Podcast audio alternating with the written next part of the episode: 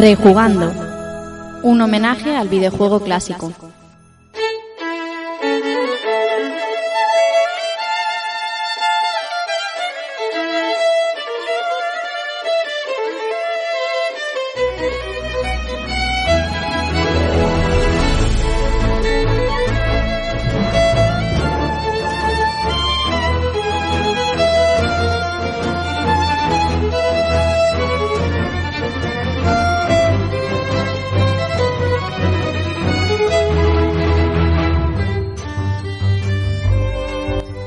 Tal amigos y amigas? Sed bienvenidos a un nuevo episodio de Rejugando y recibiendo un saludo de quien nos habla, Rafa Valencia.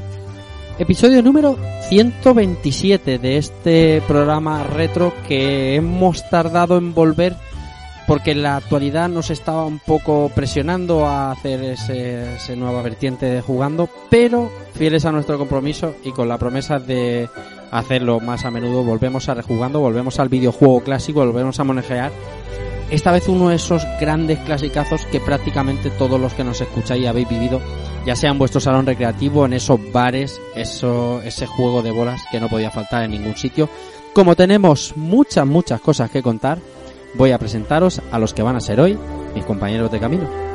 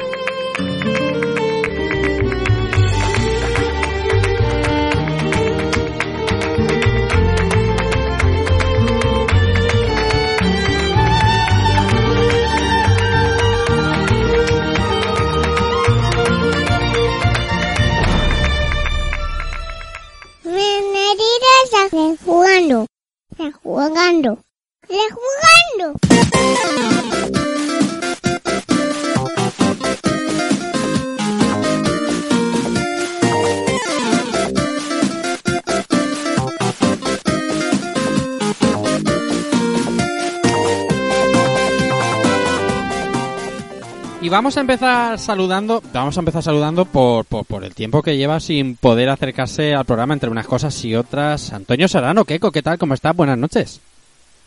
Hola, muy buenas, Rafa, compañeros y audiencia. ¿Cómo estás, tío? Pues, pues Nadio, eh, como bien dices, un tiempecito sin... Bueno, realmente el tiempo sin grabar desde que estamos eh, lo que es rejugando, porque Mm. el actual todavía no... No tengo el setup adecuado para, para estar todas las semanas. Hmm, Pero bien, eh, segundos en liga, Sí, fuera de la Fuera Copa de del Rey. Copa. Sí, sí, sí. fuera de copa, pero por un robo clarísimo, hay que decirlo. Bueno, o sea, al final estamos fuera de la Copa.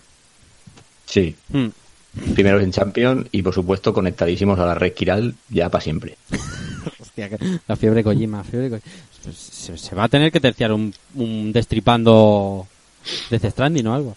Yo lo grabamos ya y lo colgamos dentro de siete años. lo veo, lo veo, lo veo. Bueno, hablando de Red Kirales, Alberto Andreu, Dante77, buenas noches, buenas noches, ¿cómo estás? Buenas noches, buenas noches. Pues digiriendo, digiriendo todavía lo que lo que he visto hace unas horas. Sí. Eco, conectado a la red Kiral para toda la vida ya. Ostras, qué, qué fuerte os ha dado. Pero ¿eh? muy bien. Dime. Que os ha dado fuerte, os ha dado fuerte. Sí, sí. Sí, aprieta, el juego aprieta. Y nada, por el resto bien, que ya aquí tocaba ya hacer un poco de retro. ¿No? Sí, sí. Llevamos ya bastante tiempo. Estábamos prometiendo hace mucho y no estábamos cumpliendo, la, verdad. Y que mejor que aquí petando pompas. Eso es. Así que Sí, señor. Iba a enlazar, pero enlazar con pompas. mm, no voy a poder, no voy a poder. te lo he puesto jodido, ¿eh? Me está, está complicado, pero si las pompas son heladas. Sí, ¿qué tal? ¿Cómo estás? Buenas noches. Buenas noches, pompas heladas, compañeros. Rafa, estás, pues nada, invitado, pues nada, aquí estamos. Que ya había ganas, ya había ganas de, de retro, ya había tan- tanto, tanta noticia de actual, pues mm, tenemos olvidado de un poco el reto, ya hay muchísimas ganas y hemos venido, hemos vuelto con un grande, ¿no? Un grande de los regres, La verdad es que sí. que y va a ade- dar mucho, además- mucho que hablar, ¿eh? Va mucho que hablar porque podremos contar historias de los regres, que te seguro que más de uno tenemos alguna. Sí, y aunque como decíamos antes, eh, estaba hablando Keiko, a raíz de la actualidad y tal, estábamos dejando un poco los programas retro de lado. eh, seguimos trabajando, ¿no? Dice, está como la cosa un poco tranquilita. está, está la cosa tranquila, pero sabes que después de la tranquilidad siempre viene la tormenta. O sea que ahora mismo empezaremos a tener cosas chulas, lanzamientos, Sí. noticias por un tubo y vamos a ver si damos abasto con Mm. todo. Mm. Pero bueno, que el retro siempre está ahí, como tú dices, siempre estamos rejugando algo Sí.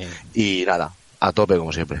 Bueno, y vamos a, vamos a, primero vamos a disculpar a José Cristóbal que también tenía que venir y por cosas de, de vuelos y viajes no ha podido ser, pero vamos eh, a, a recibir con el entusiasmo que se merece un invitado que teníamos muchas ganas de traer desde hacía tiempo y siempre estamos ahí en la sombra barruntando cosas. Pero hoy por fin se ha podido venir aquí. Él es Jimmy Jiménez, pero como seguramente por ese nombre no va a sonar, Seguramente si lo enlazáis con la mejor consola sí, porque es todo Mega Drive. ¿Qué tal Jimmy? ¿Cómo estás? Muy buenas noches, bienvenido. Muy buena, muy buena, Rafa. Mira que eso de Jimmy Jiménez de verdad me suena. Y es que Jimmy viene de Jiménez y es como. Pero no como, es como redundante, ¿no? como un poco redundante y un poco, un poco suena chungo, ¿eh? Sí. Suena chungo. Ah, no. Pero Jimmy normal mejor, porque vamos, no paráis de recibir elogios y premios también y de todo últimamente. Eso es. Por cierto, no lo habíamos dicho porque es verdad. eh, y además tampoco tenía pensamiento, pero sí que es verdad. ¿no? Han- tenido a bien darnos un, un premio, la organización de, de Debuego, que ya sabéis que es la mayor base de datos de videojuegos en España, siempre organiza unas votaciones a principios de año sobre los mejores juegos, mejores desarrolladores, mejores eh, prácticamente todo lo que tiene que ver con la industria y nos ha caído a nosotros un, un premio por esa, esa conferencia que hicimos en la Madrid Game Week que se llamaba El legado del retro, que tú estabas allí viéndola porque Sí, grabamos justo detrás de ti, eh, justo después de Eh, me, me hiciste, eh, me disteis el relevo, vosotros, Sí, sí, ¿no? sí, sí, O- sí. Puede ser, Sí, puede precisamente yo salía, que estaba con Rakar y con Ash, y, y empezabais vosotros, y yo, yo fui un espectador más, y vamos, de verdad, que Mm. no es peloteo ni mucho menos. Invitados de, vamos... Ahí está, ahí está. Esa es la trampa. De, de- de lujo, ¿no? Eso Sí, es la sí, trampa, sí. ahí las trampas. Que ponemos ahí la mielecita, porque pagamos muy bien, claro, y entonces... No, ya, para pagar la cláusula de alguno Claro. ya tenéis que Claro. soltar billetes ahí. ¿eh? Así que eso, nos han dado mejor de conferencia de España, pero y nosotros, pues, encantadísimo y además agradecido a los oyentes. A- a- hablando de, de Jimmy, ya sabéis que él es todo Mega Drive en, en Twitter y aparte tiene un podcast que ya os hemos recomendado en, esta casa con Javi y con Roque que es eh, un- una oda al juego clásico y una risa casi aseguradas. Eh, ¿Cómo va el podcast ese, Jimmy? Pues mira, precisamente este mes eh, hacemos un año y la verdad es que va bastante bien. Cuando empezamos, bueno, por lo menos mi idea, y ya te digo que la de mis dos compañeros Javi y Roque, creo que es la misma, no era ni, ni llegar a ninguna cifra, ni tampoco nos proponemos publicar cada X tiempo ni tal, aunque estamos eh, haciendo un programa al mes, más o menos. Pero la verdad es que muy bien, muy bien. Eh, Funciona, a ver, está funcionando muy bien, tenemos nuestra audiencia, pero Claro. lo mejor de todo, sin duda, ha sido pues la gente que, que hemos conocido a raíz, a raíz de estar con el podcast. Claro. Las oportunidades que nos han surgido de, yo que sé, ser colaboradores de, al igual que vosotros, por ejemplo, del arcade, del museo, del, Mm. Sí. arca- del arcade vintage. Ajá. Y bueno, mm, en ciertos sitios que hemos coincidido, que nos han llamado y hemos coincidido con gente, hemos ido conociendo mucha gente y, y muy contentos. Y ya Sí. te digo, a ver, hacemos un año y a ver si va la cosa, a ver si vamos mejorando. Ahí está. Has visto, Keiko, que te he traído, que no te he traído cualquier persona, ¿eh? Todo Mega Drive, nada de todo Atari Jaguar, ni... Que no se me ofenda los, los- todos los invitados que hemos tenido todos estos años en Rejugando, pero es que es el mejor nombre, tío. es que...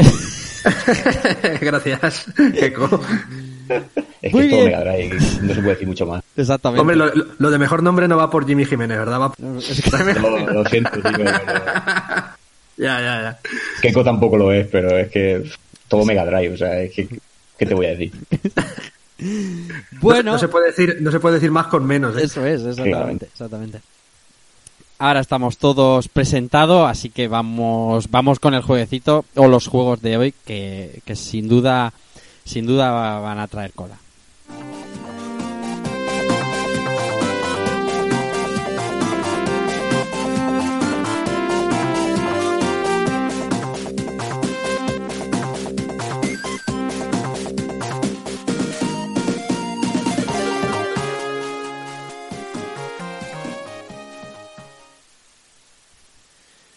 Bien, hoy rejugamos uno de esos títulos en la memoria de todo visitante recreativos. Un juego que a simple vista puede parecer sencillo, pero que en un segundo puede convertirse en un auténtico infierno. Partidas obligadas en tantas ferias. Hoy rejugamos Buster Bros. Hoy rejugamos Punk.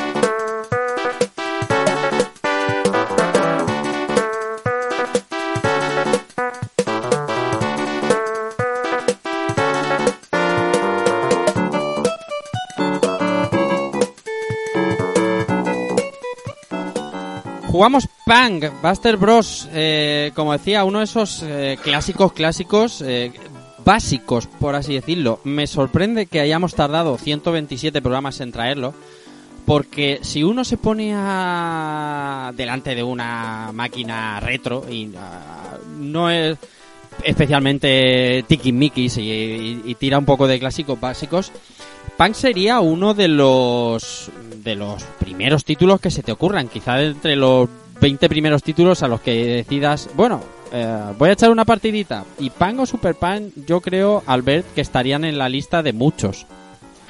La verdad es que sí, porque eh, es un juego súper sencillo de entrar, super, la mecánica es sencilla, es un botón y dos direcciones, ni, ni, ocho, dos direcciones y es muy sencillito y es las, las partidas son rápidas y, y, cuando quieres probar un emulador dices, oye, que, que, que, que rompruebo tal, pam, que mejor que un pan. Eso es. No.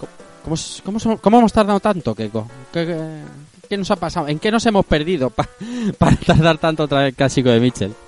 Bueno, yo supongo que tengo muchas ganas de, de juegos, bueno, llámese Fightings y sí. juegos, digamos, más gordos que, que, que, nos pueden haber marcado más, pero ahora que estamos también un poquito más, más relajados y tal, pues es verdad. agradecemos mucho el, el poder hacer programas de juegos eh, en apariencia sencillos como este pan, que luego, luego ya tienen su tela a la hora de pasártelo, hmm. pero que podemos hablar mucho de, de, de, tirón, por decirlo así, porque lo hemos jugado todo. Sí, sí la época y, y es, un, es, un, básico en los regalos.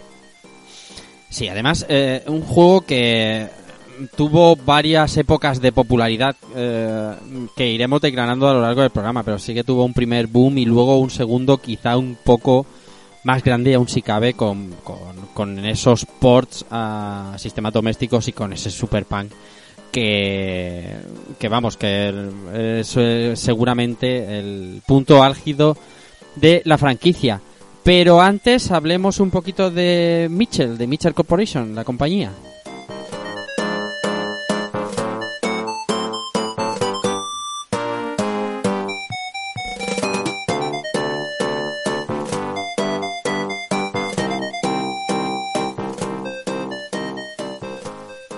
Mitchell Corporation, una compañía que se creó en 1960, como tantísimas otras que hemos traído aquí el programa, en principio haciendo un, una serie de cosas que derivaron en el ocio electrónico, cuando Ryo Ozaki, el hijo del fundador, pues eh, dio el salto a este desarrollo de videojuegos, que fue en 1989, prácticamente 30 años después de, de su fundación porque este este señor, este el, hijo de eh, del fundador, estuvo en Data East programando y eso claro le hizo eh, llevar la compañía de su padre a, a esto, al del ocio electrónico. Eh, había distribuido también en en Occidente eh, estudios japoneses como Visco, como Zeta, como Videosystem eh, y a la vez que iba haciendo este, esta compañía, esta campaña de distribución, iba haciendo desarrollo de juegos. En 1989 llegaron tres y llegaron a la vez. El primer juego que produjeron y, distribuyeron fue Poker Ladies, que es un juego de póker como por el título os podéis imaginar, porque seguramente no lo tengáis en mente. Eh, este típico juego de chicas eh, que bueno, no se van quedando ligeras de ropa, pero pero siempre llama la atención un juego de como este de billar, ¿no? Tan conocido de la época de las conejitas que todos habremos jugado cuando estábamos en los recre. Yo este Poker Ladies no lo he visto nunca, salvo en emulador, y salvo que me digáis lo contrato, yo entenderé que tampoco. ¿Habéis visto Poker Lady vosotros? Jimmy, ¿tú lo has visto? Que va, que va. Nada, esto nada, ¿no? Lo he visto, pues eso, como dices tú, muchísimo después, ya con tema de emuladores y Mm. tal, pero lo que es en una, en una máquina recreativa de, en, el- en la época, vamos, lo más parecido quizás pues cosas como el Gal, Gal, Galspani, Sí, uh, que- del que hablaré después. de eso por supuesto que a ese sí, ese no podía faltar Fíjate. en ningún salón recreativo, pero ya te digo, este en concreto, nada. Segundo juego de este 1989 trepidante para Mitchell Corporation eh, se llamaba Mad Motor y es una suerte de como el Grand Prix de Atari, un, un juego de carreras en scroll horizontal, izquierda derecha de con una estética macarra y la verdad es que lucía visualmente muy bien. Juego que por supuesto yo tampoco vi en recreativas y ha tenido que ser emulando cuando, cuando descubres, te pones a investigar un poco sobre Mitchell y descubres estos juegos que de otra manera mm, aquí por esta zona no se han visto, ¿verdad, Ice? No, no, no, en esta zona no, es lo que tú dices. eh, estos juegos quizás han sido más por descubrimiento en emuladores, pues investigando, ¿no? Cuando te pones a investigar, pues cuando haces un juego, por ejemplo, como Bang, investigas o por compañía y, y pruebas, ¿no? Ujú. Ves que, ostras, esto- tú estás viendo de esta compañía. A ver si el pan mola. Vamos a ver qué otros títulos tiene. Pero que no, no, aquí en arcade no, no se vio, no se vio nada, nada de estos dos títulos que yo recuerde, nada. Lo he jugado en emulador, sí que los he probado, o por lo menos los he, los he iniciado, Sí. y por lo menos. Mad Motor está bien, ¿eh? Mad Motor es de Mad Motor, sí, es un-. Lo que- decir, pues eso, para echar por una pues, cosas que jugar, tienes Sí. 10 minutos y no sabes qué jugar, pues te. Está bien. Algo desenfadado, algo, algo rápido y desenfadado, pues te pegas ahí. En ese mismo... El pan, Dime, dime. el pan sí que se vio. El pan Sí, bueno, que- bueno, sí vio. ahora, Ahora hablaremos, ahora hablaremos Hablaremos, pan, madre mía, vamos, si se vio. Lo, lo más grande. Pero vamos, que. Y lo que tengo que contar sobre el pan. Sí, sí, contaremos, Pero- lo vamos a cantar todo. Tengo que contar, contar muchas cosas de pan. Sí. Eh, pero estos dos juegos ni de coña. O sea, no, que yo. Y yo, mira que tú y yo hemos sido abonados a todas las salas arcade Sí, que había sí, no, aquí pero- en nuestra ciudad y, y habían pocas, ¿sabes? Lo que pasa es que. Mitchell, eh, entre otras cosas, el problema que tenía es que no era una gran compañía. No, te- no era una Capcom, no era una Atari, no era una gran compañía de distribución, por lo tanto, sus títulos tenían que llegar a través de otras. De hecho, el, que- el Punk, el que nos, nos eh, ocupa hoy, pues llegó en esa CPS de Capcom y, se hizo popular, pues luego, luego lo contaremos. Que por cierto, Punk llegó en este mismo 1989. Por eh, seguir con Mitchell Corporation, podríamos hablar, que este quizás sí lo conozcáis un poquito más, de este Osman de 1996, que sí que es más conocidillo. Quizá Keiko, por el tipo de juego, eh, le haya, lo haya visto más. Hombre, eh, te diría casi que sería como, como esto que está de moda decir ahora, que es un efecto Mandela, este, este tipo de sensación como que lo has visto, pero no, no lo tienes muy claro si lo confundes con otro. ¿Sí? Entonces, cuando, cuando vi el guion y tal, he estado mirando el juego, investigando un poquito, pero no me no he terminado yo de encontrármelo. Anda, pues fíjate que yo creía que tú este, por la estética así, eh, le habías... Y fíjate, y te, y te voy a decir más, eh, en- Super Nintendo sí que me he encontrado algún juego de este rollo, rollo como una especie de pseudo Strider, Sí, bueno, claro, porque exactamente. pero pero no, en este, este concretamente sí que me ha pillado bastante con el pie cambiado. Este Osman, como bien dice Keiko, es del creador del famosísimo Strider y es un juego eh, tipo Strider que además tiene unas animaciones bastante parecidas, pero son fluidísimas. Es una cosa mm, muy loca, no no por el- la, ef- la fecha, ¿no? Porque es 1996 y es un juego en 2D, pero es, es fluidísimo, además es muy rápido, sorprende lo, lo, lo bien que se ve para no ser tampoco de una Capcom, ¿vale? Por, para que nos entendamos, este, este Canon Dancer, que es también como se llamaba. Este, este Jimmy sí que sí que le habrá dado algún tientecillo. Pues no te creas, eh, me pasa un poco como, como los juegos que hemos dicho anteriormente. Sí. Eh, a ver, yo es que, claro, mm, en mi pueblo, pues es un pueblo chiquitín Sí. y tampoco había, había un salón recreativo. Mm. Había, hubo épocas donde hubo a lo mejor un par de ellos y tal, pero bueno, había uno. Entonces, claro, tampoco es como una ciudad donde hay muchos salones recreativos, muchas máquinas. Entonces, pues siempre llegaba pues juegos más bien conocidos. Siem- Siempre me he preguntado cómo es el tema de que eh, hubiera había juegos que siempre estaban en todos los recreativos, otros en muy pocos. Bueno, Sí. eso ya no sé qué tema de distribución será. Pero ya te digo, este juego concretamente tampoco, tampoco lo, lo disfruté en la época. Lo que pasa es que, claro, luego ya sí más adelante, buscando juegos del mismo, de, de este tipo de géneros y tal, pues ya sí, sí lo encontré, pues como Sí. casi todos los juegos de arcade que los encuentras de casualidad así trasteando. Sí. Y, y la verdad es que el juego tiene bastante calidad y recuerda mucho pues a eso, como dices tú, a Strider y a este tipo de juegos de desplazamiento lateral. Mm, es- Para mí es que se ve de auténtica locura. O sea, pasaría por por, por uno de los grandes de los grandes eh, beat 'em up de la, de la época. Es que mm, Hombre, también hay que reconocer que el año en el que salió... Claro, 96, claro, claro. Pues no es lo mismo, porque muchos juegos de este estilo pues son de principios de los 90, incluso últimos de los 80 Sí, sí. y tal. Entonces, claro, cuando salió este juego ya técnicamente, pues hombre, ya daba, Sí, daba para hacer algo más, pues al- algo como esto que, que- que ofrece este juego. Sí, sí. Mu- muchísimo. Es que es, es que es eh, al detalle, o sea, los escenarios enormísimos. Y, y preguntaba, le preguntaba a Keiko el primero porque, claro, es, es un juego tan estilo Keiko, ¿no? El- que, que es verdad, le- le- siempre le gusta en este juego y además es dar patas ahí a lo, a lo, a lo loco Si como... no, el tío, eh, es, es abrirse paso por el mundo a base de patadas. Exactamente, ¿no? y claro, es como Hokuto no Ken, pues, pero dando patas. Sí, sí, sí. Y eso es. Está muy guapo. Yo eh, os recomiendo encarecidamente que, que lo busquéis. eh, Canon Dancer o, o Osman, ¿vale? Que por cierto distribuía Atlus, que es cosa curiosa Mm. que. Sí, es Luz que es ahora Sega, ¿no? Exact- bueno, exactamente, exactamente. La, la, la, la que se ha convertido en parte de Sega, que antes era como filial, que una Second Party, digamos. Eh, otro juego de Mitchell muy, muy famoso y que casi todo el mundo conoce, aunque no lo sabe, que es de Mitchell, es Puzzloop.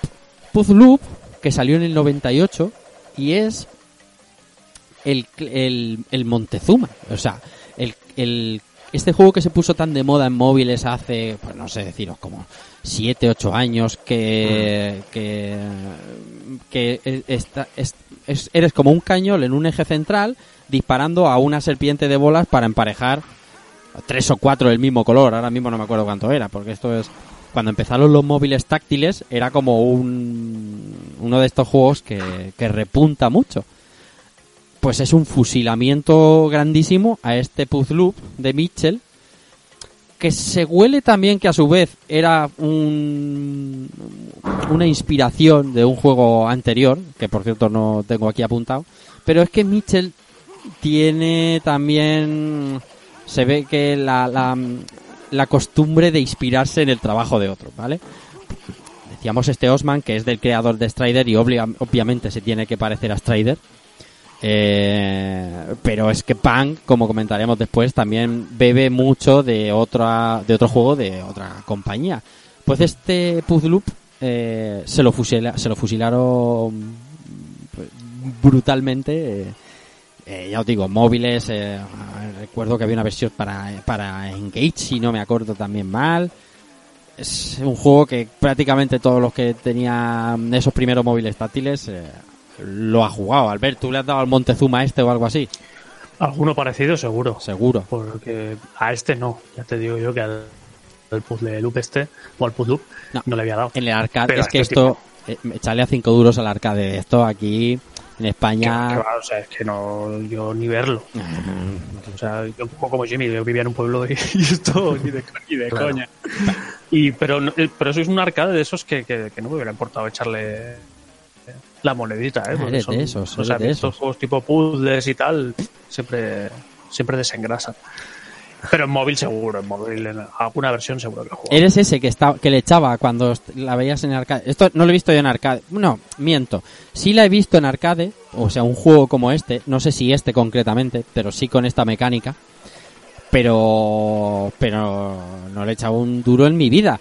O sea, ¿cómo iba a estar mi mente para echarle en el año 99-2000 Buah. cinco, cinco duros a... a- Jimmy, díselo tú. a- Con lo que había en esa época, ¿eh? Hombre, es que... Que sí, que, hay- que- que había maravillas, pero que estas máquinas, no sé, a mí siempre. A mí este juego- siempre me han echado gracia. Este juego siempre me ha recordado a- al, puzzle bu- al puzzle bubble, Sí, porque la mecánica es muy parecida realmente. Tienes que juntar tres piezas del mismo color sí. y um, desaparecen, ¿no? Lo que pasa es que, claro, con este rollo de esta espiral que va avanzando constantemente, y, ya te digo, pero bueno, siempre eso me ha parecido como un puzzle bubble así enrevesado. De todas maneras, a mí me pasa un poco lo que estáis comentando, que yo en su momento, esta máquina sí me acuerdo de, de verla, no sé ya dónde, pero bueno, sí me acuerdo de verla en recreativas, Ujú. pero bueno, donde, donde he jugado y donde más lo he visto fue en el boom, cuando empezaron los smartphones a funcionar, Ahí cuando empezaban ahí a, cuando tenías un smartphone y, y era como, pero de verdad me puedo bajar los juegos que quiera y son gratis, sí, Sí, pues sí, bájate sí. lo que quieras. Y pues teníamos 20 o 30 juegos o 20 o 30 aplicaciones cada uno que luego no usábamos y Claro. este juego estaba casi todos los, bueno, este juego o un, o un clon de este juego estaban casi todos Mm. los teléfonos móviles hace esos 6, 7, 8 años. se hizo se hizo súper popular eh, la última eso los el, el Montezuma de hecho eh, al final eh, Mitchell no quiso entrar en litigios porque claro uno hace piensa que cuando le roban una idea pues eh, los juzgados es- iba a estar la solución. Pero pero lo solventaron de una manera de una manera mm, un tanto extraña. Porque llegaron a acuerdos para distribuir futuros juegos, eh, los creadores de Montezuma y Mitchell Corporation, y al final Mitchell ni por unas cosas ni por otras sentó al juzgado, ni por copiar, por inspirarse en Cannonball para Punk, como ahora contaremos, ni con lo que sucedió con este eh, Zuma o Montezuma. Es cosa curiosa que la, historia de Mitchell, que es eh, bastante corta, eh, esté tan plagada de estas cositas. Lo que sí que está claro es que consiguió un éxito, un éxito arrollador con el juego que traemos hoy, de con este Buster Bros, con este Punk. Pero antes de hablar de Punk, hablaremos de otro juego. Cuidado sonido. Ahí va el sonido. Ahí está. Vamos a hablar de MSX, Albert, y no lo traes tú. Vamos a hablar de Hudson Soft y vamos a hablar de Cannonball. Cannonball, que es un juego del año 1983, y para explicarlo fácil que es Cannonball y que la gente lo entienda, para el que no lo conozca, Cannonball es pan en MSX, Sí. ni más ni menos. En 8 bits. Exactamente, es un juego con la misma mecánica que Pan, con un solo personaje por supuesto, con unos círculos verdes fosforescentes como soles, pero con una mecánica igual, con un disparo muy similar, con esa flechita con ese con esa onda tan característica que luego poseyó también eh, Pan y un juego que no sé cuánto de popular era en MSX. A ver, ahí nos tendrás que iluminar tú. Yo, la verdad, yo lo, lo, lo cual popular era no lo sé, pero en mi caso yo no lo no, llego- no llego a pasar por mi unidad de cinta. vale, no sé si esto salió en cartucho o en cinta, pero yo no lo, yo no lo vi, no lo jugué. Pero es, pero es- Eh. eh, estaba bien, ¿no? Lo, de las mecánicas, las, las físicas, mejor dicho. eh, sí, sí, o sea, eso está está súper currado. Está o sea, es- currado, es. es el pan, es el pan con las físicas en 8 bits, ¿vale? Los rebotes no- y las animaciones no son los, que nos trae el arcade, pero la, la física responde bien, responde igual. Ya os digo, 1800 1983, eh, Hudson Soft, era, eso, eso sí que es una gran compañía, una gran compañía de, de peso. Y fue seis años más tarde cuando eh, llegaba a los recreativos este pan.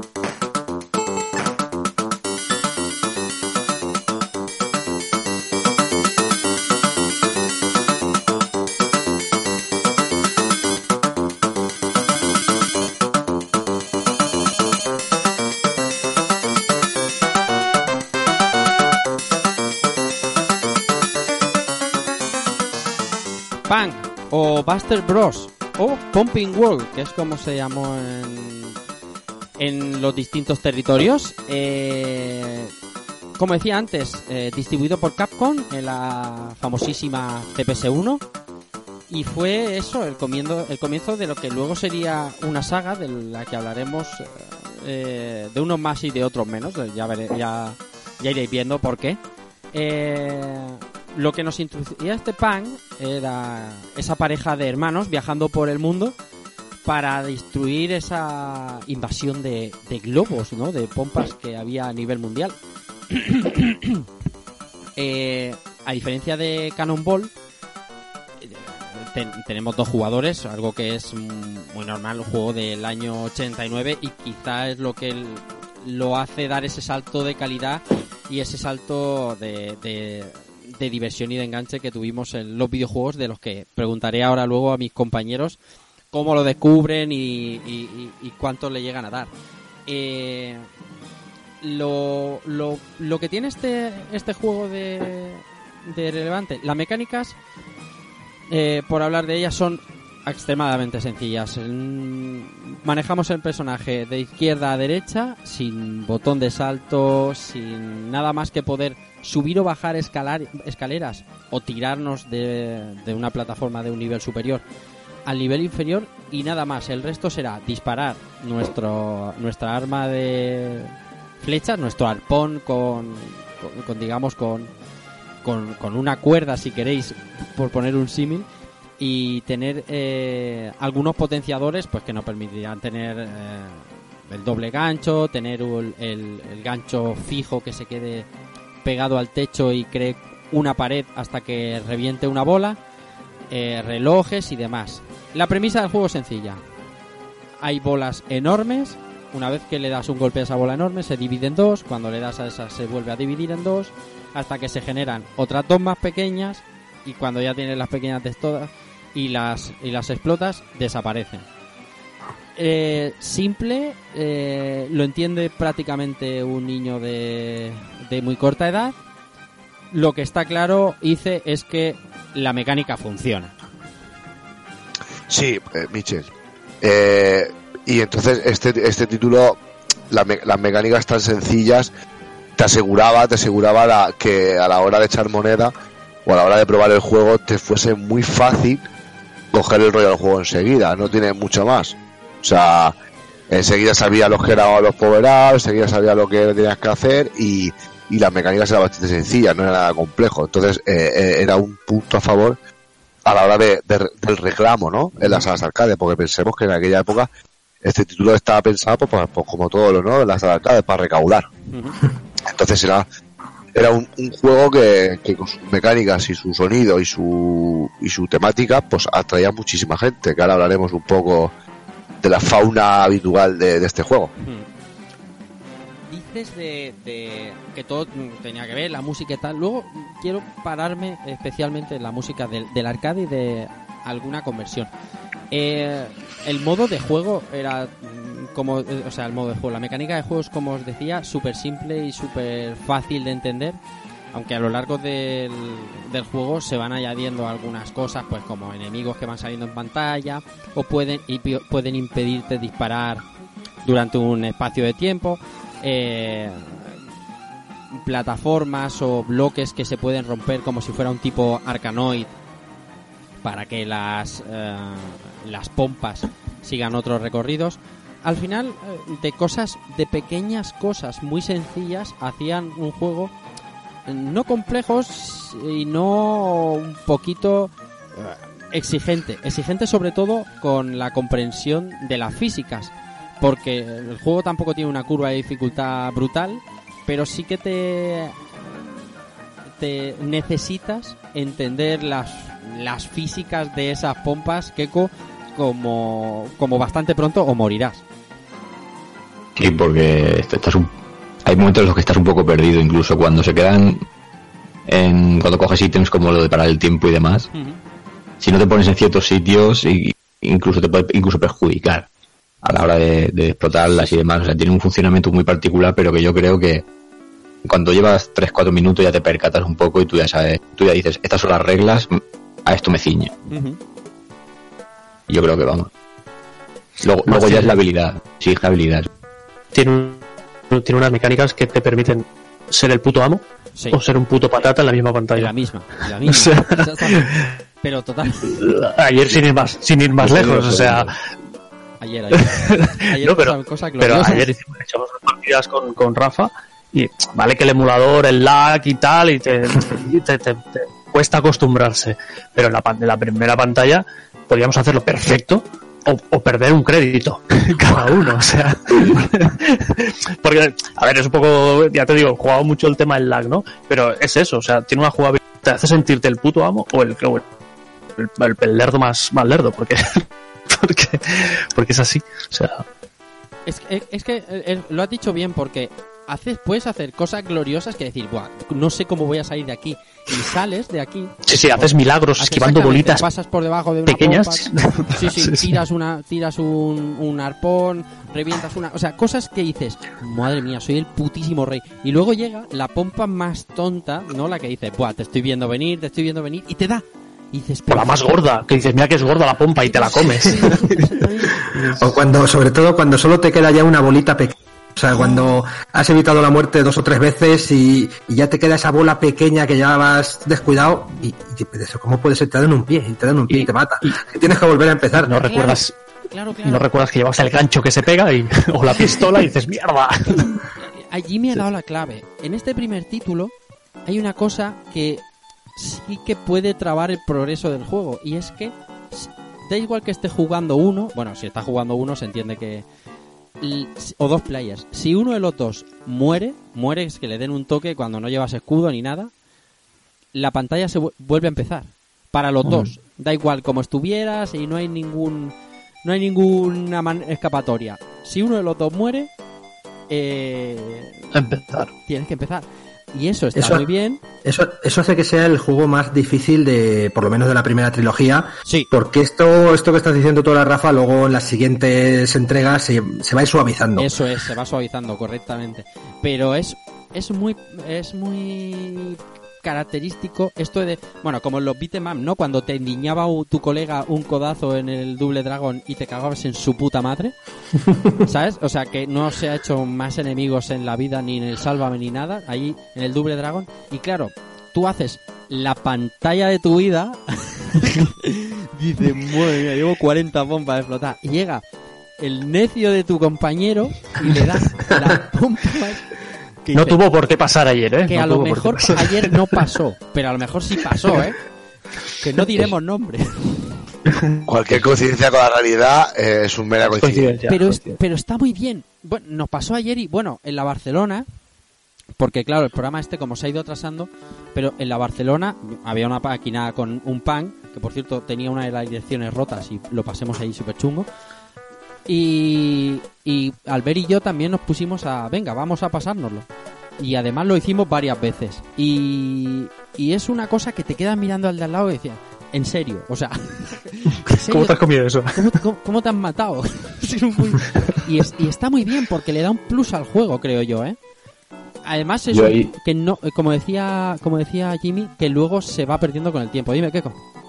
No, que yo ahí sí que iba a decir que por lo menos en la, en la época no, no tenía tanta conciencia de eso, pero hoy día sí que cuando he estado jugando, por ejemplo, con mi hermana estos días para preparar el programa, Hmm. a mí sí que me, me, me, me frenaba bastante porque era eso, moría uno de los dos y otra vez a empezar, otra vez a empezar. Y me parece que el equilibrio guay está en el, en el Super Pan, Sí. que si muere uno, el otro sigue. Eso es. Eso es. Y de Pues- hecho puede continuar si carga un crédito, si ha perdido Claro. las vidas, si carga Sí. un crédito. Además es muy puta en el Super Punk porque te da, te da un mínimo de tiempo que separan las pompas, Sí. pero no hay con No, no. ¿vale? Y eso te puede hacer perder directamente la vida también. Sí, o sea, sí, al segundo. Eh, eh, Poco puta. como coincidiremos casi todos en que su- Super Pan es, es, mm, superior o, o mucho más redondo que, que Pan, pero yo debo reconocer que en este primer título hay un encanto que en Super Pan no, Sí. no veo y nunca he sabido ver. Mm, eh, mm, De hecho, incluso en los iconitos de los objetos, ¿no? En ese en, en- en ese espiral que representa el escudo, esa barra negra con la puntuación debajo de la pantalla, que es como eh, 8 bitera, ¿no? De, de, de arcade, de, de arcade, de arcade añejo, ¿no? Sí, sí. Fíjate que, que solo hay un año de diferencia entre uno y otro, Sí. entre uno y otro. Y, pero el primero, o sea, yo por ejemplo descubrí los dos al mismo tiempo, más o menos. No sé Ajá. si vi uno antes o después, porque al mismo tiempo estaba el Super Punk en el salón recreativo Sí. y el Punk, el primero, en, en un bar, porque Sí. claro, antes en los bares había máquinas recreativas. Hombre, Y que por cierto, el, este primer Punk estaba con una máquina de estas dobles junto con el Art of Fighting. Oh, verdad. Los dos, tú fíjate que juegos tan distintos y los sonidos se mezclaban. O sea, se escuchaba el pla- lo de- las burbujas explotando con los gritos del, ¡ah! del Art of Fighting.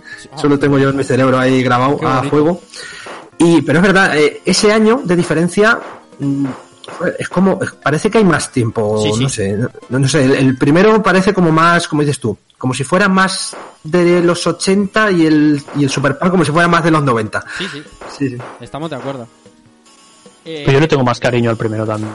sí, ¿no? eh, Ya no sé si es por la estética, si es por el diseño de los niveles, por, por, por los fo- fondos, no sé, le tengo mucho más cariño. Porque sale Barcelona. Aparte, aparte. eso también suma. Claro, podemos jugar en Barcelona, es uno de los... Exacto. Sagrada Familia. Sí. Pero no sé, no sé, será cuestión de eso, de, de- de ser que somos viejales y ya vemos la nostalgia en cosas que a lo mejor pues sí, el otro es mucho más redondo y tendrán razón, ¿eh? Sí, pero a lo mejor los fondos Sí. están como más cargados y las pompas, eh, al hacer las pompas ya con, con polígonos y tal, no sé. Sí. Yo- Hablaremos luego. Más ¿eh? clásico. Ah, Luego Sí. vamos a hablar de, de Super Pan. Eh, hablando de Pan, hay una cosa que posiblemente sea lo mejor del juego. Lo mejor, pero con absoluta diferencia, que es la dinamita. La dinamita es un ítem que te cae. Lo- los, in- los ítems de estos juegos son absolutamente random. No es como el buble que tú sabes que en determinado sitio está determinada cosa. No, no, no, no, no, no, no. Aquí las cosas es absolutamente random. Tú puedes cargar la partida 50 veces y salen 50 ítems distintos. En algún momento de los que rompes una bola, cae un ítem, puede ser un doble disparo, una pistola, un reloj, una vida, un escudo. Y hay uno que es una dinamita. La dinamita siempre es bien. En todos los juegos, una dinamita, qué sé, tú coges de, de New Zealand History, coges al kiwi, te sale la dinamita, sale el libro y todo el mundo muerto. Bien, aquí no. Aquí la dinamita. Bueno, aquí, aquí, perdona Rafa, aquí sí. Si coge la dinamita todo el mundo muerto, mundo seguro. muerto. Eso es, exacto. No, no, no. Es, el, es el momento calificado. Yo lo he calificado como el momento. Ya no quedan héroes. Lo bordas. Porque, porque, porque eh, es un, es de ser un héroe coger la dinamita en este juego. Hay que ser un héroe. La, Es el momento, machote. es el momento terror de- la- del la juego. dinamita es una cosa que hay que esquivar más que las pompas, o porque con las pompas mueres, pero la dinamita seguro que mueres. Lo que iba a decir, se- la, la- la dinamita lo que hace es dividir las pompas que haya a su mínima expresión. Quiero decir que si hay una bola del tamaño más grande, esta se dividirá, se dividirá en eh, 24 bolas de tamaño pequeñito. Por lo tanto, puede convertir una pantalla que está siendo realmente plácida eh, en un auténtico infierno. Que te puede salvar la vida también, porque hay veces que, bueno, se juntan los astros y cuando Sagitario pasa por Saturno, pues matas todas las bolas. Pero lo normal es que mueran miserablemente. Así que la dinamita, cuando la coge tu amigo, es como si muriera. Es, es, es- es una auténtica putada. ¿Qué haces, cacho Aquí, cabrón? aquí hemos, aquí hemos venido a jugar. Se es coge la dinamita y punto. Y ya está. Porque Si cae, pa' mí. Cuando se me hinchaban ya las bowls, pues ya decía, venga, dinamita para el cuerpo, que esto vamos a arreglarlo como hombre. Dinamita para los pollos o para el pan. bonito, De bonito. De todas maneras, sí es cierto que aquí los, los ítems que supuestamente son malos, eh, todos tienen su parte buena, porque la dinamita es, más mala que buena, o sea, siempre en la mayoría de los casos la intentamos evitar, pero bueno, hay- momentos en los que a lo mejor te puede ayudar y los, los animales que salen, que se supone que son los enemigos, también son malos porque si te caen no puedes disparar, pero sabiendo jugar y sabiendo dejarlos que hagan su recorrido, también van de puede venir bien. O sea, no hay un elemento que sea puramente dañino. Según la estrategia que estés usando, puede, puede venir incluso bien algunas cosas. Sí, sí. La verdad, eh, a veces que sí, que eso, pero que se obra el milagro. Pero lo general es una muerte, eh, una muerte dolorosa y, Y además sufriendo, porque sabes que vas a morir en el momento que la has cogido o que la coge tu compañero. Que lo hace... Cuando cogen la dinamita, la gente tiende a ir pegándose poco a poco a la, a la esquina, a la- al borde de la pared. Sí. Como que vas disparando y vas corriendo a la pared y en la pared ya... Estás ahí evitando la muerte, pero vamos, por encima de tus posibilidades. El segundo objeto, diría, en, en calidad, en, en qué bueno es este objeto, es el gancho fijo. Al gancho fijo le pasa un poco lo mismo. El gancho fijo puede ser una bendición, pero generalmente es una mierda muy gorda. Porque se dispara como una flecha normal, pero se queda fijo. Y si no, y si no toca ninguna bola, se queda fijo 5 segundos. 5 segundos en lo que tú No, eres un. si, la- si- si pulsas el botón, se la puedes petar. La puedes petar, pero tarda un tiempo, no es automático. Tienes, tienes que hacer como 4 o 5 pulsaciones. Claro, ¿no? claro, no es automático. Y hay un momento en que eres un trozo de mierda que se mueve sin armas ni nada. Y, y, y es una Sí, sí. putada.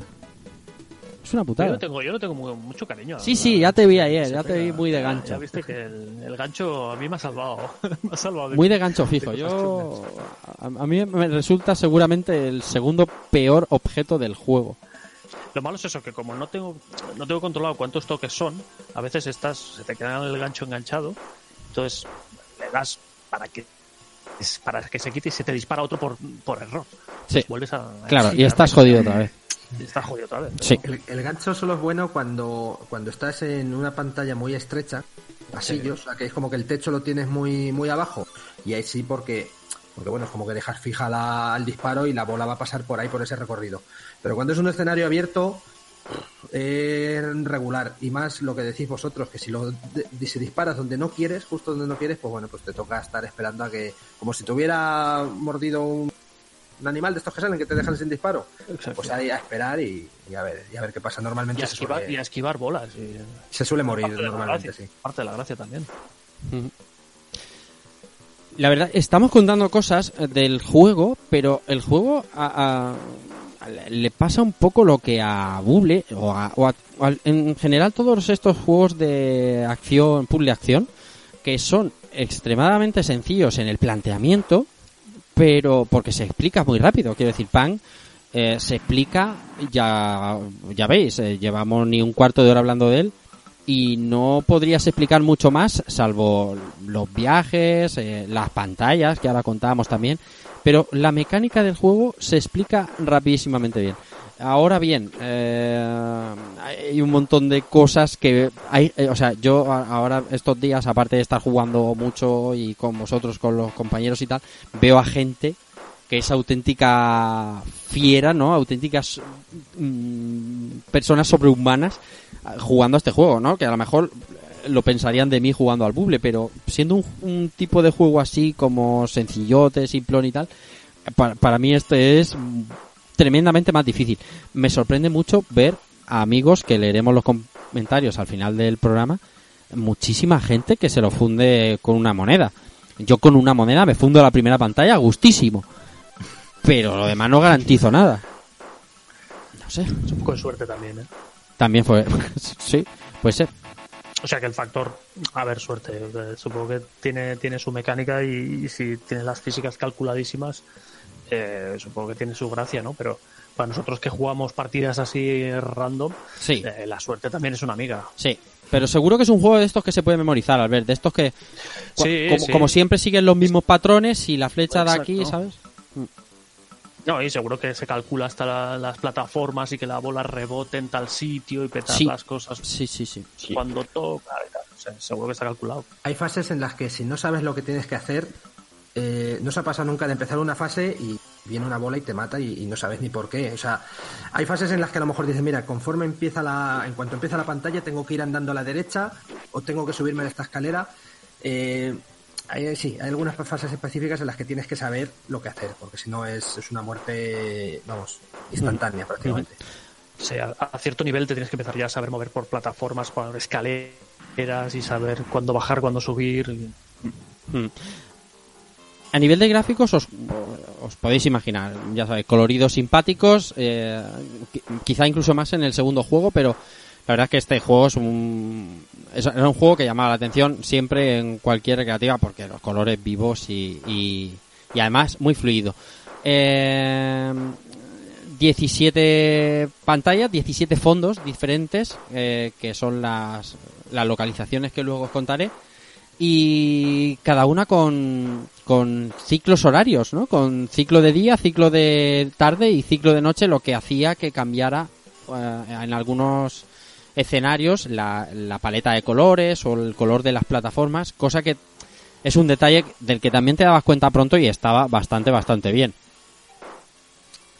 El argumento del juego, eh, os lo he contado un poquito al principio. Eh, no hay nada más que, que eh, llevamos a los hermanos Buster, de ahí lo de Buster Bros, y tienen que ir por el mundo destruyendo unas burbujas alienígenas que van que van aterrorizando las ciudades de la Tierra.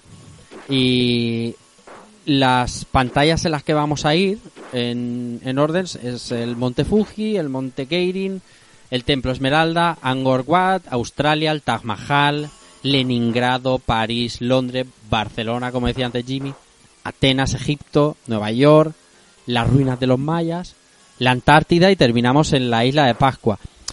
A mí me gusta a mí esto de que, eh, bueno, vaya recorriendo ciudades del mundo emblemáticas, además intentando en la música eh, coger un poco de los de los eh, de la, de la música autóctona, ¿no? Del folclore de cada sitio. Esa parte del juego también siempre me ha llamado la atención, no sé a vosotros. Mola porque también estamos hablando de una época en la que cuando se hacía referencia a algún sitio del mundo en los videojuegos tampoco se era muy claro. A lo mejor era un pequeño dibujo al, al fondo del escenario, alguna pequeña referencia, pero tan a las claras como ponerte un fondo totalmente intentando digitalizar un, entorno real real pues llamaba la atención. Entonces cuando veías eh, pues por ejemplo está Barcelona también y cosas así pues te, te llama mucho la o el puente de, de Londres que creo que sale en, en Super Punk también pues coño te llama la atención porque es como salvando las distancias porque lo otro es una guarrada eh, con el Gal Panic pues sacaba fotos reales de tierra en, en pelotas pero Ahí bueno, está. Quiero decirte que, que llama mucho la atención Mm. Luego también voy a decir una cosa, igual me adelanto un poco, pero eh, una de las cosas que también llama mucho la atención del juego es el, el diseñito o, o las fotografías de los protagonistas, que es que, joder, es que eh, olían a bola de drag por los cuatro costados. Ahí está, exactamente. Que Y era uno- sobre todo cuando pasabas un nivel, Sí. veías ahí una imagen fija con los. Bueno, se estaba jugando con uno a uno, pero si no con los dos. Y esas caras parecían Goku y Krillin cuando, eran pequeños, totalmente. Totalmente. De hecho, fueron acusados de plagio legalmente. Lo que pasa es que no, no, no llegó a no llegó a nada, pero sí que fueron acusados de plagio porque, bueno, eso olía a Toriyama que que, vamos, que tiraba para atrás. El juego, bueno, de, de la jugabilidad y de las cosas de los ítems y demás, pues eh, quizá el reloj de arena no hemos nombrado, que hacía que las bolas pasaran un poquito más despacio. Esto, esto cogémelo con pinza porque ¿cuántos relojes de arena hay que coger para que las bolas vayan despacio, Albert? A ver, ayer cogimos como cuatro Sí. y empezamos a notar que, que se, que se reducía la velocidad de las bolas. Lo que no es bueno, o sea, que, la- que las bolas bajen de velocidad no es bueno porque No, porque a veces te, te, te rompe toda la física, todos los cálculos mentales que haces tienes tú para, para esquivar Sí, sí. la bola y te la comes. tienes tu timing ahí y, y- y cuando vienen los relojes de arena eh, falla. Tenemos un tiempo para pasar cada pantalla eh, y bueno, el, y el, el reloj de parar las bolas, ¿no? No sé si Eh, no- sí, el, reloj despertador este que decía antes Keiko, que para las bolas y, y es cuando te tienes que poner a disparar con descosido. Bueno, la ametralladora, eh, el propio escudo, ¿no? Ese, ese aura, esa burbuja que te, que te cubre un toque y la vida, ¿no? El one up. que también pasa de parar el tiempo, o sea, parar las bolas, ir con tu gancho que se queda fijo, fallar la primera y perder ahí el tiempo tirando ganchos a lo tonto. Claro. Y ahí, y ahí te quedas tú haciendo, madre mía, que, Sí, qué, sí, eh, haciendo el pino puente. qué Bueno, y el, do- el doble disparo también, ¿no? Eso es, doble arpón y, y, El doble arpón yo creo que es el más querido por todos. Totalmente, totalmente. Disparar dos arpones. Disparar Mm. dos arpones significa que pueden haber dos al mismo tiempo, no que pu- Exacto. Puedes, tú puedes disparar uno y otro y cada vez que el primero enganche a una bola, o el segundo, puedes disparar otro.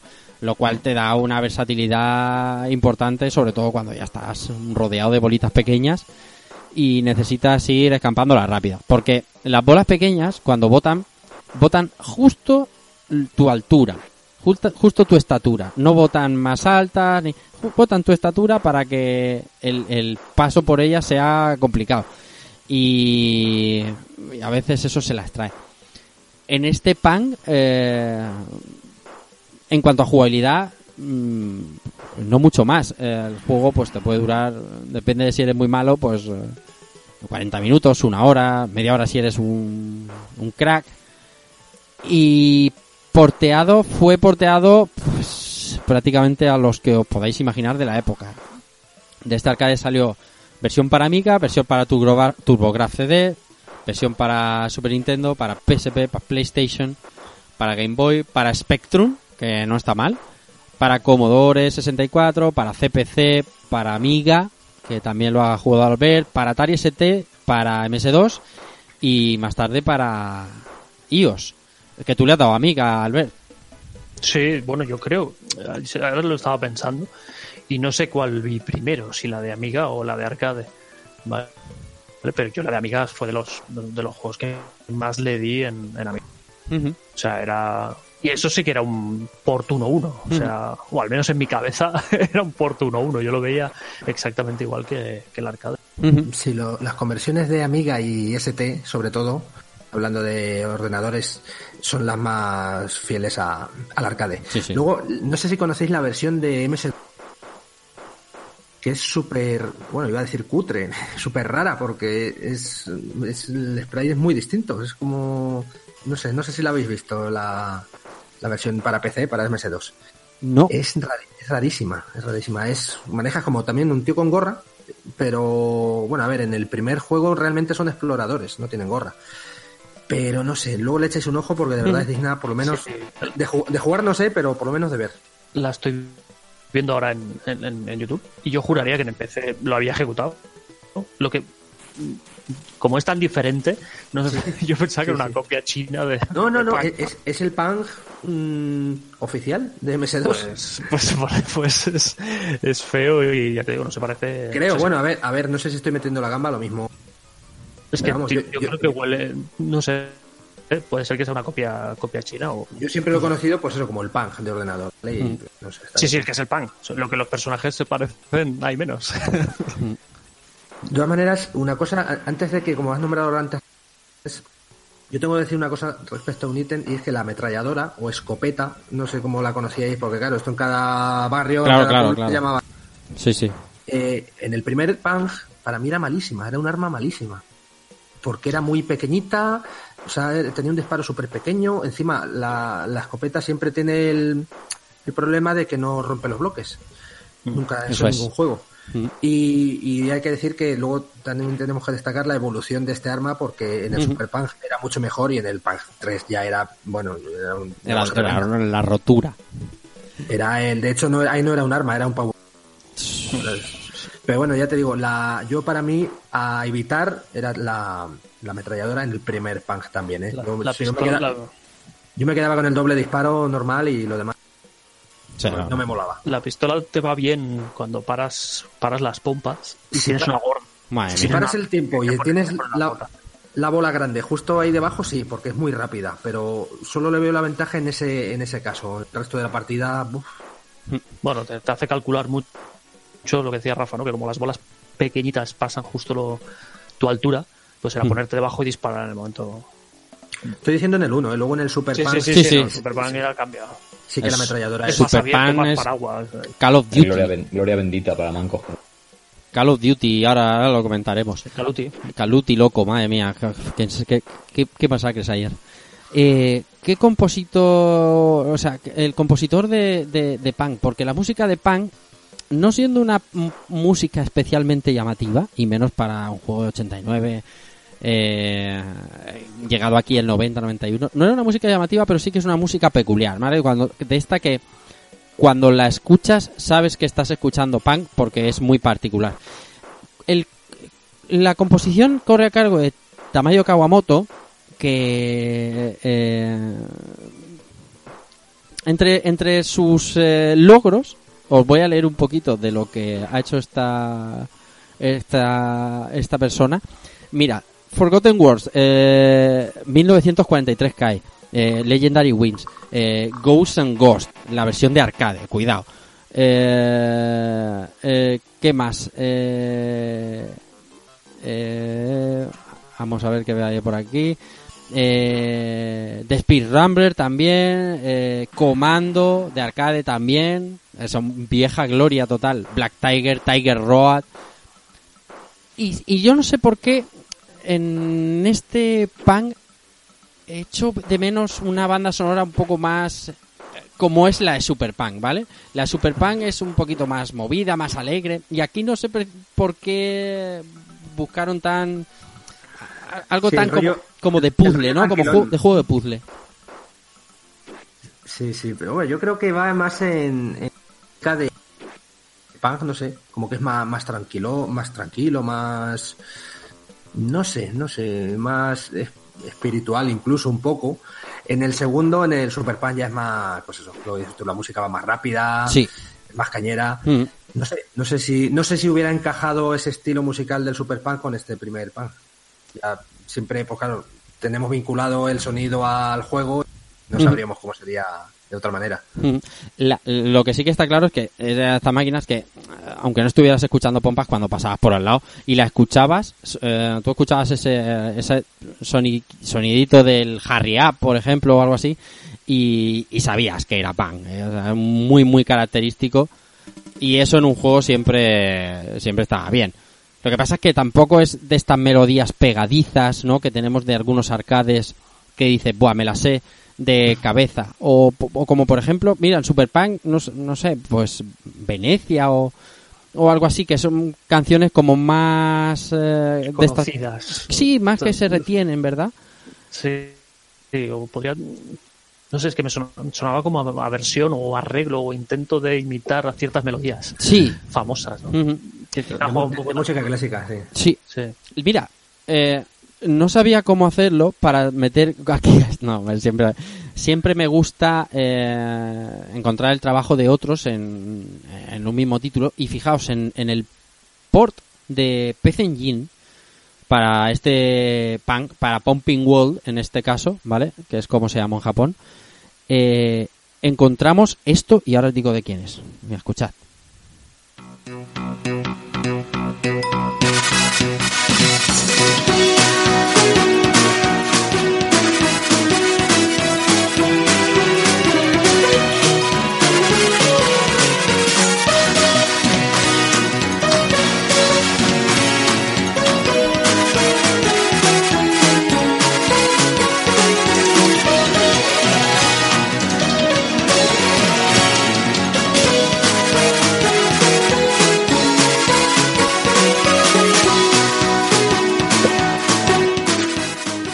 Suena, bueno, parece parece otro juego. de hecho, Cómo se ve, oye, en, en PC Engine. Esto lo hizo yo, El- una, una chica que a lo mejor os suena, que, que hizo un, no sé qué de un juego de lucha importante. Yoko Shimomura hizo la, la- el arreglo para, para Pumping World de Engine. Es una de las cosas de estas que mola encontrar cuando haces un programa como el de hoy. Que parece los créditos del Staff Roll de Street Fighter 2. un ¿Qué te parece? Ahí está, este es mi queco, ahí me gusta, sí señor. Hay un, un deje ahí guay. Sí.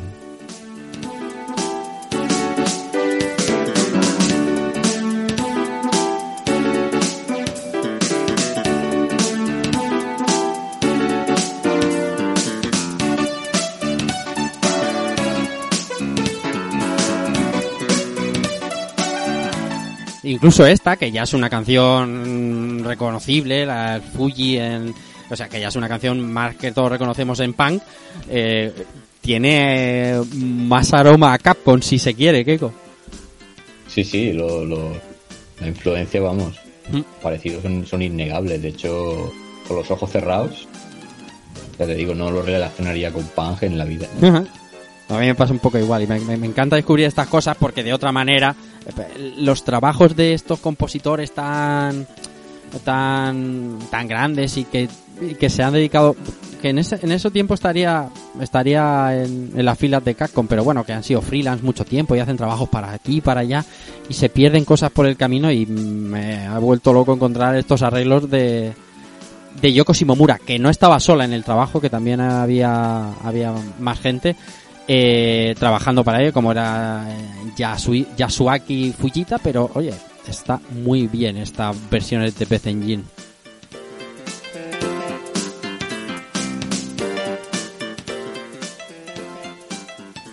Entonces lo habéis jugado más en arcade o más en alguna versión doméstica. Digo este pan, ¿eh? No hablemos de Super Pan, que eso vendrá más tarde.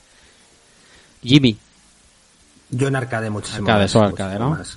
En arcade. De hecho, en versiones domésticas, lo que es jugar, si jugué en Game Boy, mm, en ordenadores, yo es que no, no te creas que he sido muy usuario así de, de microordenadores y tal. Luego con los años sí, sí he, he descubierto, he redescubierto el Amiga, sobre todo es el que más eh, caña le estoy dando. Pero ya te digo, este juego para mí, o sea, lo tengo. A mí me hablas de este juego, me viene a la cabeza la versión de arcade. Totalmente. vamos, pero en, únicamente me viene esa cabeza. Luego ya sé que ha estado en más, más sitios, pero el arcade sin duda. Ah, no- no, con un crédito me imagino que ninguno de, de vosotros, ¿no? No. Me gusta, me gusta. Yo, yo estuve intentando con un amigo a ver si nos lo pasábamos y de hecho le descubrimos bastantes curiosidades. Sí. No, no me lo llega a pasar, ¿vale? Pero cuando lo juegas así más bien en serio descubres cosillas como por ejemplo que el primer jugador tiene desventaja siempre porque cuando si los dos personajes están en el mismo sprite, o sea, esto que se pone uno justo, se pone en Sí. el mismo sitio, ¿vale? De esto que solo se ve Sí. uno. Esto suele pasar mucho, por lo que he dicho antes, cuando estás pegado en una pared. Sí. Cuando cae una bola, siempre, siempre, siempre, en El ese player caso, 1, siempre, el target del player 1, no, el hitbox es el primero que pilla. siempre mata al uno, siempre. Entonces, eh, el, el, el uno tiene muchas más posibilidades.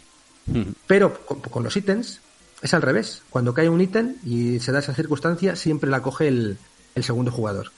Que de hecho muchas veces me pasaba que a lo mejor caían dos protecciones, dos escudos juntos y se las cogía las dos el segundo jugador y el primero se quedaba sin nada. Entonces todas esas cosillas sí las descubrí intentando jugar así más o menos bien, pero lo que es pasármelo no lo he conseguido. Ni a dobles, a dobles estaba más cerca, aunque sea más difícil, pero bueno, jugaba con alguien que jugaba mejor que yo. ni, ni mucho menos yo solo. Yo no me lo he pasado nunca con un crédito por culpa de mis compañeros siempre. Eso es claro. Suele pasar. Eh, ellos dicen lo mismo. Es un hecho. Sí, exactamente, iba a decir. Si le preguntáis a ellos, dirá lo mismo que yo. No, no tengáis duda. Eh, oye, de este pan, porque eh, juegos con la mecánica de pan, tampoco te creas que hay tantos, ¿vale? Aparte de este Cannonball que hablábamos antes, pero antes comentabas, fuera de micro, una, no versión de pan, pero sí un juego tipo pan para Mega Drive. Eh, a ver, para una, el- para una videoconsola de Sega no ha salido nunca ningún Pang. Aunque sí estuvo a punto de salir uno, el, el Pang Collection, creo que se llama, ¿no? Sí, El Collection Buster Bros. o bueno, según sí, la región. sí, sí. Salió para PlayStation, estuvo a punto de salir para, para Sega Saturn. De hecho, se anunció, se llegó a anunciar en, en las páginas publicitarias. Llegó a estar para Sega Saturn, luego no, no salió, desapareció del mapa, ¿vale? Pero ya si nos vamos a cosas más, más rarunas, en Mega Drive tenemos un juego que se llama Suogui Dashi, algo así. Eh, Ghost, Ghost Hunter, cazador de fantasmas, ¿vale? Todo junto así. Suogui Dashi, Ghost Hunter. Y es un, el típico juego este que salía sin, estos típicos juegos que salían sin licencia, como el Pokémon de Mega Drive, por ejemplo, para mercados como Rusia, China y Taiwán, concretamente este creo que es taiwanés. Ujú. Y es eso, es pues un punk. La historia, al principio tú cuando ves la pantalla de título ves aquí como a uno o dos cazadores de fantasmas, de esto lo típico espíritu este chino. Sí, De hecho, van, van persiguiendo esos fantasmas, pero luego cuando juegas te das cuenta que, que no, que esos fantasmas desaparecen y aparecen bolas. Es- un punk. sí, sí. ¿Vale? Este título tiene cosas curiosas. No está mal, ¿eh? No está mal. Va un poco... mm, No va fluido del todo, pero oye, para no haber un punk oficial en Mega Drive, pues hace el apaño.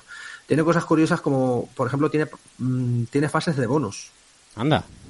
Sí, tiene fases de bonus donde hay muchos bloques, los típicos bloques estos normales que rompes a lo largo de una partida y te van cayendo objetos, objetos por los objetos normales, la vida, los puntos, etcétera. Que por cierto, ahora que digo puntos no hemos hablado de, de las típicas frutas y comidas que ¿Verdad? aparecen en. Sí, sí. Sí, sí, que son muy, re- muy característicos también del juego. Sí, sí. Bueno, pero siguiendo con este, que tampoco tiene mucho más. Tiene modo para dos jugadores, muy importante, cosa que no tenía el de Super Nintendo, aunque fuera oficial, el Super de Super Nintendo. Qué grande. Es que, es que entre segueros hablan el mismo idioma. claro, no, no lo digo por algo mal, simplemente. No, no, joder, no, no, no. No, y no pasa, no pasa absolutamente nada. Ese, ese port, es que este, mira que este juego, este tipo de juego, un jugador solo. puf. Pero bueno, volviendo a este Ghost Hunter, mm, lo que más, lo más chungo de todo el juego es que las bolas tienen cara, o sea, porque representan como si fueran fantasmas, entonces tienen cara y, y la cara va cambiando según cuando cambiamos de mundo, ¿no? Porque es un poco como en el pack normal que vas cambiando de continente o de región según el juego que sea. Cuando cambias de mundo sale otra cara de, de- pues, en las bolas. ¿vale? Ujú. La- las bolas cuando son grandes tienen cara, luego ya cuando son pequeñas. Y bueno, por lo demás está ambientado en la cultura china o japonesa, yo creo que china. Sí, China parece, sí. También tienen fondos con pues lo que parece ser fotos de paisajes reales y tal. Y bueno, es un juego, la verdad es que bastante curioso, ¿eh? He visto, vamos, juegos oficiales para Mega Drive y para otras consolas bastante peor que este. Sí, pero... Pero cuidado que esté muy ochovitero, ¿eh? Que- Sí, sí, hombre, a ver. Chavitero. mm, Mega Mega Drive da para mucho más. Sí, sí, sí, sí, sí. Y no la además- octava maravilla, pero, pero bueno. A mí me gusta porque recicla letras del Fantasy Zone eh, en, el, en, la- en el- las letras de Stage. Recicla un montón de cosas de las que estoy viendo en el gameplay.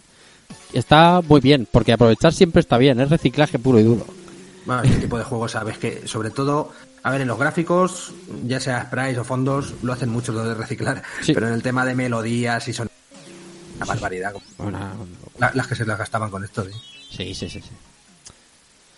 Bueno, esa era la curiosidad, este Huawei Dashi Ghost Hunter de, de Mega, que no deja de de beber de, de esa mecánica de pan que tan famoso se hizo en los recreativos.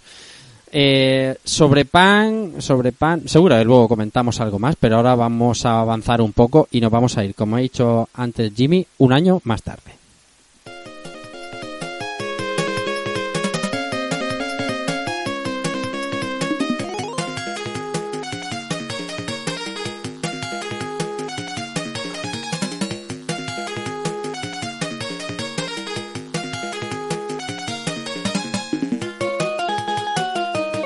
1990 llega este Super Buster Bros. o Super Pan, como lo conocemos todos. Como decía antes, quizá la versión más redonda del juego, aunque, aunque ah, sobre esto, como en todo, habrá opiniones. A todas luces es un juego mucho más dinámico. em, hablábamos antes solo simplemente de lo de la música, pero bueno, en los fondos, en el colorido, incluso en el ritmo de juego, se nota que en Super Punk pusieron ese poquito más que, que, que el propio Punk necesitaba. Aunque algunas cosas por- se deja por el camino de esas encantadoras, como que maten a tu compañero y vuelvas a empezar la pantalla. Siempre, claro, si te pones en rollo Dark Souliano. Eh, volvemos a llevar a los mismos hermanos, a los hermanos Buster que llamamos antes.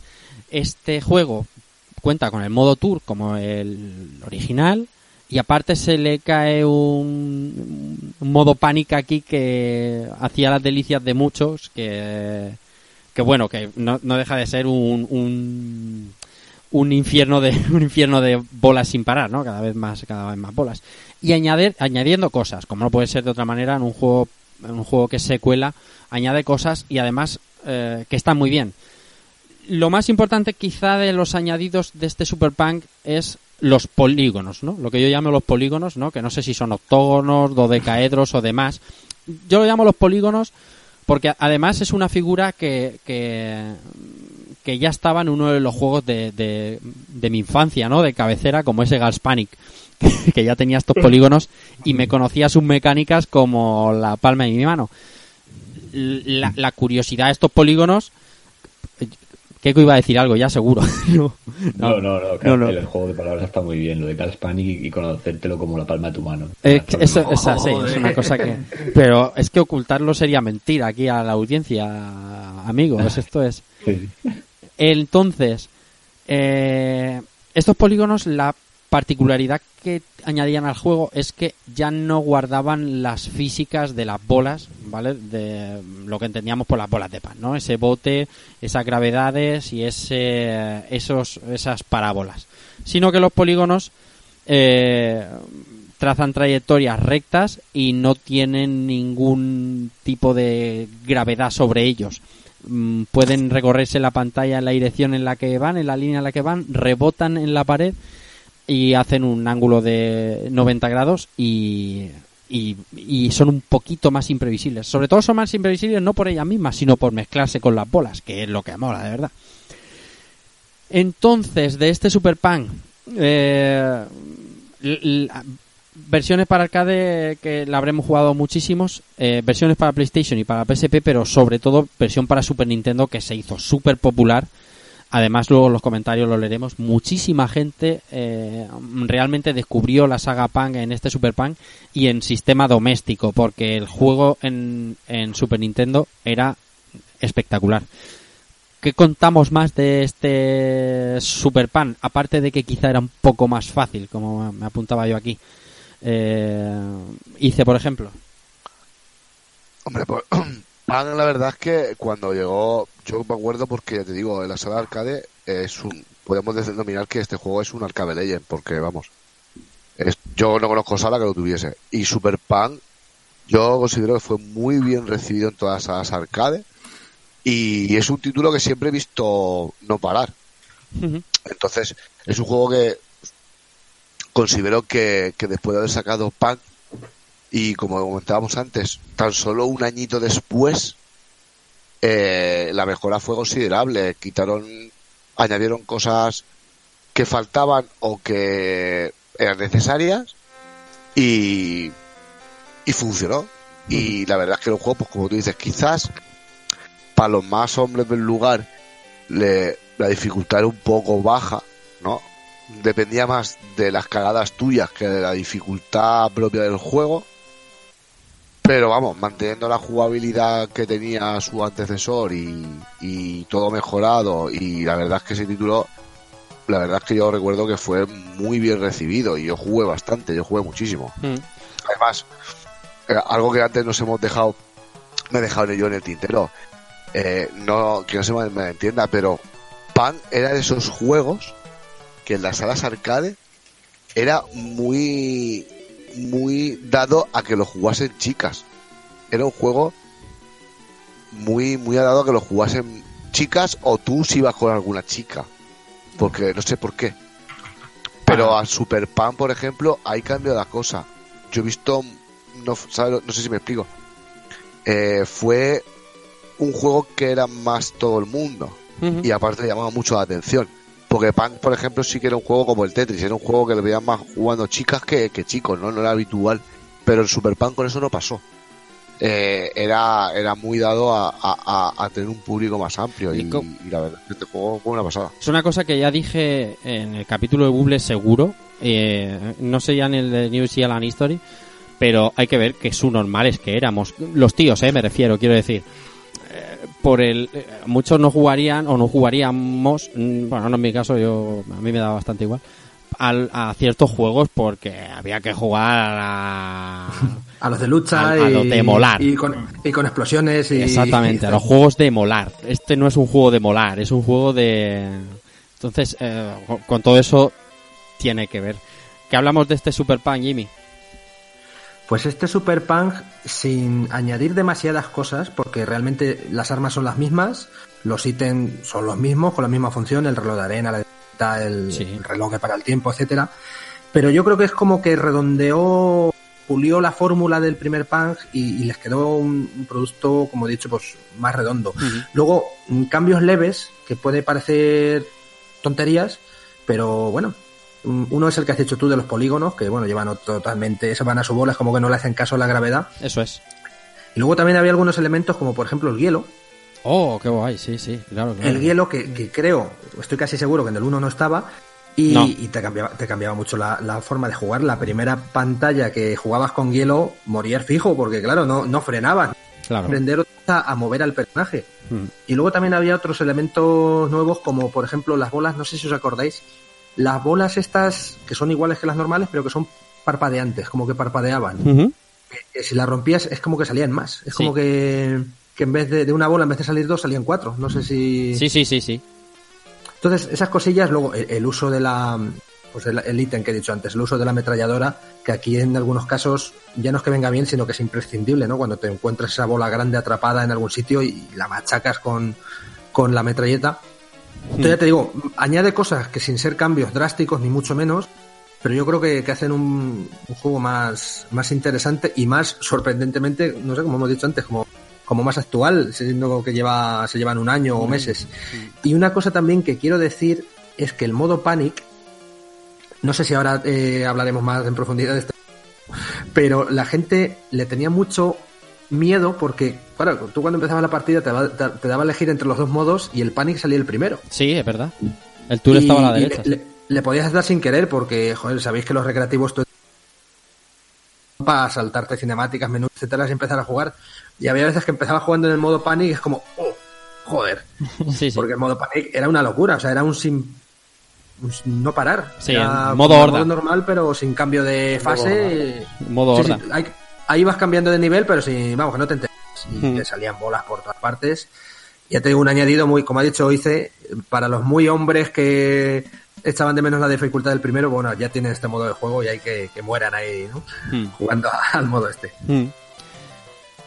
También Eh, decir que añadía que eso nos encontramos en Barcelona y, y ayer creo que nos quedamos en la misma pantalla. Sí. Tam- pues, también nos, no- nos, nos permitía, o sea, teníamos encontrábamos pompas encerradas en, en- en mu- entre muros, o sea, que no podías petarlas con el con el propio gancho Ajá. y tenías que jugar con los cocodrilos, había unos cocodrilos que los cocodrilos de un, de un golpe de gancho los atontas, entonces les dabas como una patada y hacían como una parábola y explotaban.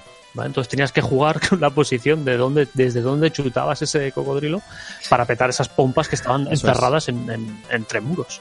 ¿vale? Entonces también te añadía un poco ese toque puzzle extra. Sí, porque había bolas, como, como tú dices, eh, que solo las puedes destruir así. Porque, Sí, sí, con el- con el- porque hay algunas especies de, de cajones, hay algunas bolas encerradas que puedes romper bloques y van saliendo poco a poco. Que la gracia es en no romperlo de una para que no te caigan todas. Mm. Pero sí, efectivamente hay algunas que es que tiene que ser así porque no hay ninguna otra manera de llegar hasta esa bola. Ujú. Sí, sí. Te cuando te encuentras por primera vez o cuando hace tiempo que no juegas, dices, mierda, ¿y ahora qué había que hacer aquí? te quedabas así un poco catacroker. O, o tener que subir escaleras y bloques que, que los puedes explotar, eh, no explotarlos porque si no, no te permiten llegar a otras bolas que están encerradas. Eso es. ¿vale? Entonces, le daba un una vuelta más a- al tema del escenario. Es como que tuvieron más tiempo para pensárselo, más, Sí. para mejorar. Es como el Portal y Portal 2. Dices, este Portal está muy guapo. ¿Cómo lo mejoramos? Espérate, va- déjame pensar. Y cuando te pones a pensar, dices, ¿y si hacemos esto? Y, y todo eso que dices con la iteración de los enemigos, que ahora es necesaria, está de cine. Es No sé si- mucho, es muy difícil, y corregidme si me equivoco, encontrar un aspecto en el que Super Punk sea peor que Punk. Quizá en lo de la dificultad para algunos, ¿vale? Para yo, no lo, yo no la veo. pero eh. yo tampoco veo ningún tipo de problema en que Super Punk resulte un poquito más fácil que, que- que el original. ¿Y Keiko qué me dice de Super Punk? Keiko no ha dicho...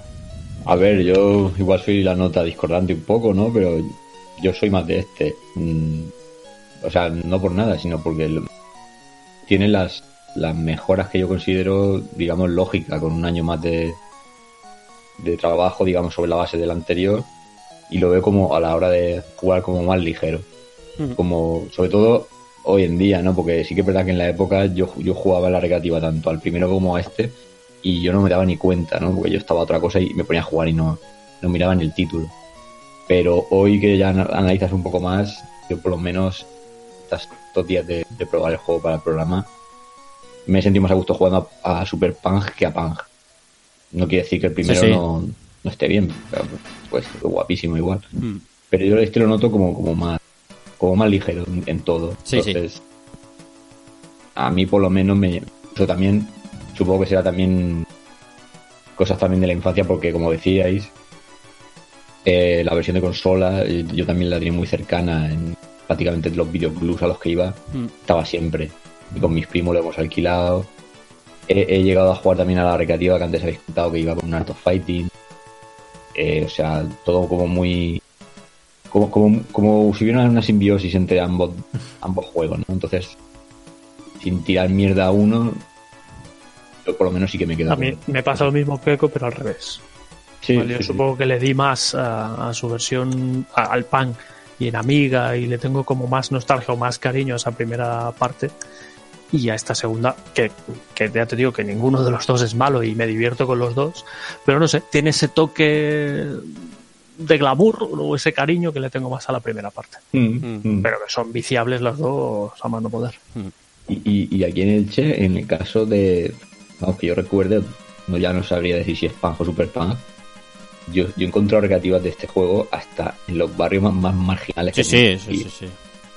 Había un- un- una esquina siempre para el Pang. Era una cosa también Sí. de, de loco. Esto tiene que ver, y lo están. Antes hablaba Jimmy mm, sobre la distribución de ciertos videojuegos, de lo que se popularizan, que, que, mm, se habló en el programa de Snow Bros. Y, y en el de Bubble casi seguro que también, porque hay placas que eran baratas, muy baratas, ¿vale? Mm, dentro de la gama de CPS1 y, en otras compañías ha- hay placas que costaban poco dinero y que iban ganando cada vez más la fama de recaudar bastante dinero, que al final es de lo que se trata, ¿no? No de, hacer un, un toki para que estén 40 minutos jugando con 5 duros, por decir uno, ¿no?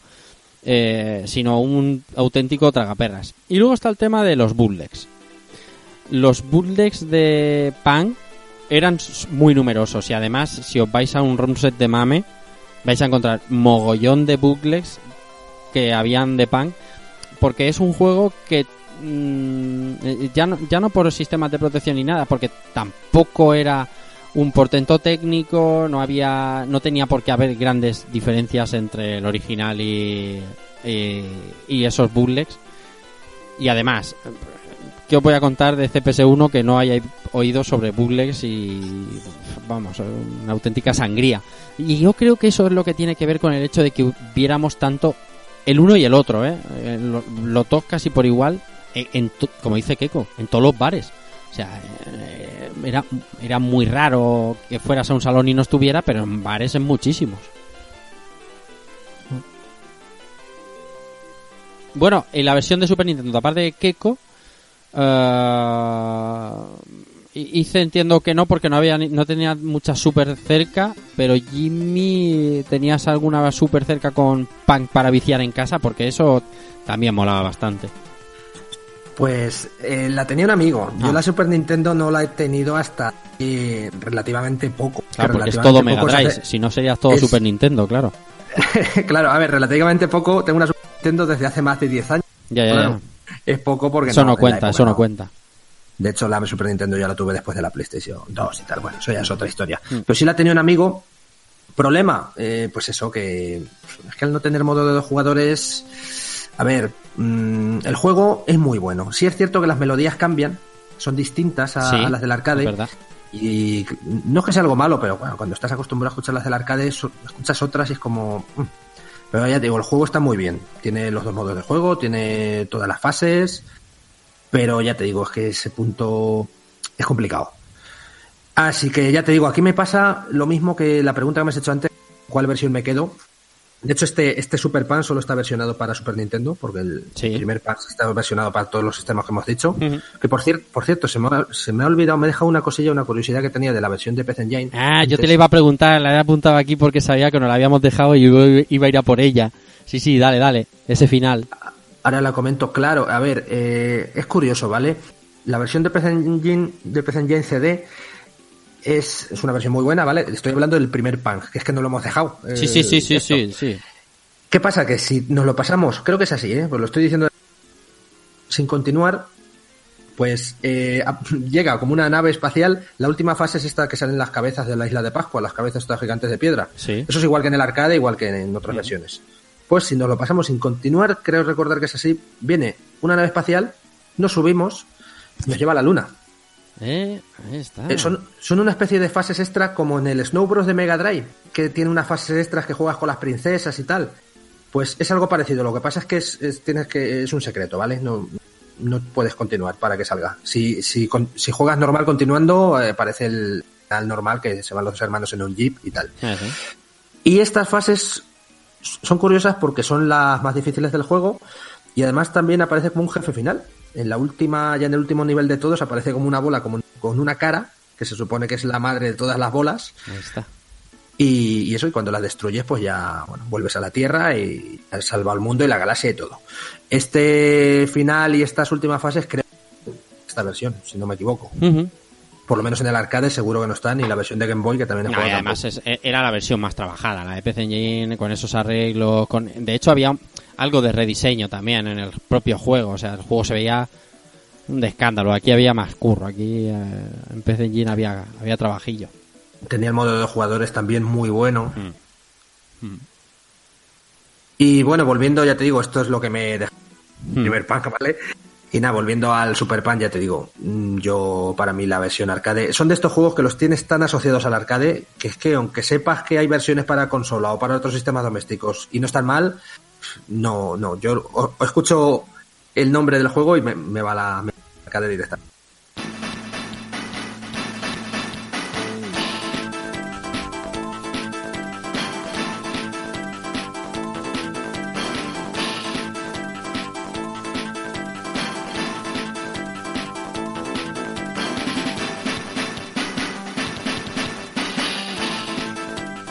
Bueno, hasta el momento teníamos clara la premisa de los juegos de la saga Punk y eran los dos hermanos Buster eh, liberando el mundo de esa invasión de pompas o polígonos, lo que viniera al caso mm, a lo largo del mundo, viajando con nuestro avioncito de fase en fase hasta completarlo. En 1995 Mitchell Corporation nos trae este Punk 3.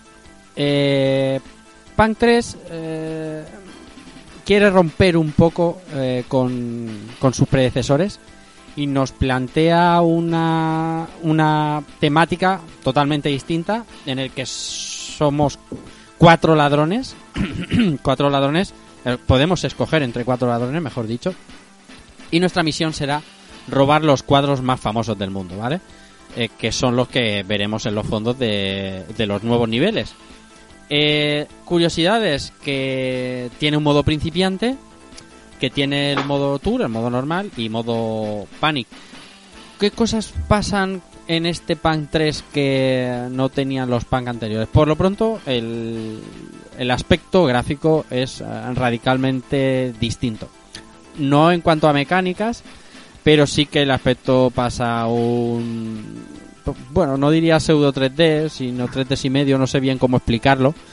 Renderizado, a lo mejor. Sí, pues exactamente, renderizado usando renders eh, en movimiento con relativa solvencia y con la particularidad de que cada uno de esos ladrones de los que hacía mención hace un momento tienen una habilidad eh, per se especial, una habilidad innata cada vez que lo eliges, ¿no? Ya sea siempre doble arpón o, similar. Eh, como el objetivo del programa era hablar de Punk, ¿no? De original Punk, y tampoco nos podíamos dejar el resto de la saga. Sí que es verdad que, que casi he pedido obviar Mighty Punk, que es el que vendría posterior, pero es de ley nombrar este Punk 3, aunque no lo haya jugado yo, eh, que es el que traía el programa hoy, en particular mucho, porque sí que sé que hay gente al que a la que todavía en esos años 95-96 todavía Punk les llegaba y le llegaba en forma de este Punk 3. Entonces, eh, a- a- empiezo empiezo por ti Jimmy, que sé ah, de fuentes fehacientes que a Punk 3 le has dado también fuerte. Yo Punk 3 he jugado, me atrevo a decir, fíjate, no sé si a lo mejor es al que más he jugado. Porque yo al Super Punk en realidad le cogí ya el...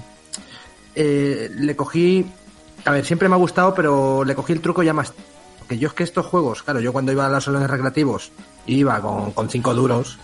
Pues yo, los juegos estos de toque muerte, los típicos juegos de toque muerte, mm, los solía evitar porque me daban, me daban reparo, no digo, es que me pueden matar en cualquier momento. Solía coger beaten ups y cosas así que, yo que sé, parece como que tienes la barra de vida y te va cundiendo. Y bueno, si, si te pegan, sigues jugando. Eso ya son movidas mías. Entonces luego ya sí, sí es verdad que unos años después jugué mucho, sobre todo al Super Punk, muchísimo, pero bueno, iba pasando los años, ese juego desapareció Y llegó el Punk 3 y, y bueno, yo la verdad es que el Punk 3, claro, cuando salió yo la fórmula me la conocía de sobra y, y jugué bastante, la verdad. Yo no sé, la verdad es que no sé si tiene buena fama, mala fama, la gente ha jugado más, menos. Yo sé que siempre va a estar a la sombra de los dos primeros, sobre todo del Super, pero yo lo considero un juego bastante interesante que, que aporta muchas cosas mmm, nuevas, como tú has dicho, lo, el tema de los cuatro personajes, sobre todo es el cambio más significativo y otras cosas yo creo que interesantes. A mí la verdad es que es un juego que me gusta mucho. Introducirte en el mundo del arte, que tampoco es poca cosa. Que, te, que sepas lo que es el grito o, o tantas otras el David, obras. El David de Miguel Ángel y estas Exactamente. Lo que sí que es digno de resaltar es el trabajo, el trabajo sonoro que hay en el juego es, es ampliamente superior, ¿eh? la, la música del juego es buenísima. Sí, a ver, la música está muy bien, es un poco lo que dices tú, es todo lo contrario al, al 1, ¿no? Sí. Porque el 1 era como todo muy tranquilo, muy relajado, iba en armonía con los paisajes. El 2 ya era más cañero, pero bueno, es que este, este, la, la banda sonora del 3 ya es de locura, ya. Sí, sí, sí. Una cosa, pero deliciosa, de verdad. Eh, claro, esto de implantar el rollo de robar los cuadros, yo creo que tampoco a todo el mundo le entraría. Ni siquiera tengo claro de si yo sabía esto en, en, en el momento del arcade, ¿eh? o sea, en el momento de que estaban los recre. No, no te lo digo en serio, humildemente creo que yo no tenía ni puta idea. Yo sabía lo que eran los cuadros porque, hostia, sale sale la Yoconda, sale el grito, sale y dice, bueno, Sí, tiene que claro. ver con cuadros, pero yo veía hoy un cormano, ¿vale? Y una Carmen de Mairena. Yo veía una Cor- Carmen claro, de Mairena. veía Cormano y decía, pues eh, no sé, pues bien. Lo que pasa es que yo ya estaba muy fuera de Punk, ¿sabes? por eso decía que no he jugado yo a Punk 3 seguramente en lo que debería, pero ya estaba pues, año 95, 95 el año de salida, ponle que aquí llegara a lo mejor un poquito más tarde y ya estaba yo fuerísima de eso. Es que en esos cinco años cambió mucho, cambiaron mucho Sí, sí, sí. los videojuegos en general y cambiaron mucho. Y ya era una época donde yo creo que juegos como Puzzle Bubble, por ejemplo, sí aguantaba más el tirón. Sí, Pero Punk, es lo que dices tú, yo creo que la gente ya, ya estaba fuera un poco de este juego, ¿no? Y bueno, puede que no, desde luego que no ha tenido el tirón de, de los anteriores. Pero vamos, pero yo, yo sí, a mí sí me gusta reivindicar este juego porque sobre todo el tema de las distintas habilidades, ya os digo, tiene más cambios, hay, hay como teletransportadores, Eso la es. manera de romper los bloques es diferente, sí, se, Mm, se puedes- derruyen, puedes- se derruyen como en cadena. como si fueran de arena. Sí, Eh, puedes saltar de nivel de vez en cuando, hay veces que se te dar unos cuantos niveles. pero lo más el cambio más signifi- significativo es ese el, el- los cuatro jugadores que cambia mucho cambia mucho porque eh, sobre todo el capitán capitán Hawk o algo así creo que se llamaba era bueno es que era una burrada porque tenía el gancho está pero gancho do- gancho Do- doble, gancho o sea, doble. algo que nunca se había visto en la saga y encima lo malo que tiene el gancho es que no lo puedes quiera sí, o sea, él coloca un gancho doble en donde quiera y si vuelve a disparar lo pone en otro lado, como si fuera el disparo normal pero en gancho. Y es una burrada ese personaje. Y, y luego pues había otros, el mexicano Don Tacos, creo que se llamaba, que tenía de inicio... Sí es cierto que, que el arma que tuvieran de inicio los personajes, luego si, si cogían otra podían manejar otra, no podían cambiar. Pero bueno, la que tenían de inicio el tal Don Tacos este era un el disparo doble normal de toda la vida. Y, y luego estaban los personajes raros, como decía yo, casi nadie. Eh, la pantera rosa, que aquí es el leopardo rosa, para evitar problemas Claro, legales. Sí, sí. Y que su habilidad es un poco rara, porque su habilidad es que no le afectan los elementos hostiles. O sea, no patina en el hielo, evita la dinamita, evita los, los animales, perros, etcétera, que, que te hacen de ir más lento o te hacen de no poder disparar. Todo eso lo, lo omite. Pero bueno, su disparo inicial es, es el normal, como en un pack normal, el, el disparo normal. Y luego está la, como dice, dice la Carmen de Mairena, que tiene el disparo más raro de la historia, que es como que dispara en diagonal. sí, Es un doble disparo también, ¿vale? Es doble, pero dispara en. O sea, no dispara recto, dispara en diagonal. Eh, lo cual, jugando a dobles, está bastante bien, la verdad, porque cubres mucho más pantalla y tal. Pero jugando tú solo es una locura porque tú no puedes romper los bloques. O sea, tienes un bloque encima y tienes que ponerte ahí como en una diagonal para romperlo y tal. Y, y este arma es exclusiva de ella, ¿no? esto pasa en otro juego y estoy machacándome la cabeza en cuál. O sea, lo mismo pasa, ¿eh? Que uno de los personajes dispara oblicuo y, y no me acuerdo ahora mismo cuál. Ay, En el Bubble Bubble Memories puede ser ostras. que son- que cada uno tiene un tipo de disparo y hay unos que Sí tiran que hay tres uno que pompas, tiene o- un tipo de disparos en, en el Super Bubble Bubble y en, y en, y en Snow Bros 2, pero no, no es el caso de lo que estoy pensando. Sí, en el, en el Bros, en el- sí, pero en el Bros, yo creo que, que tú dices, el Bros 2 tienen tipo de disparo, pero Sí. el, el- creo que en el 3, en el Bros 3 también había algo así. Sí, pues pero a mí me suena de tener disparos raros en el Bubble Bubble eh, Memory, creo que es, Sorry, que puedes jugar con, con las dos chicas y los dos chicos dragones. Y creo que había por ahí algo raro, sí. Me suena. Puede ser, puede ser, puede ser. Es que estaba aquí pensándolo y, yo sé que es una cosa que hemos hablado, no sé si eh, eh, en antena o no, pero vamos, eh, eh, lo que le pasa al personaje femenino de Punk 3 eh, pasaba en otro juego.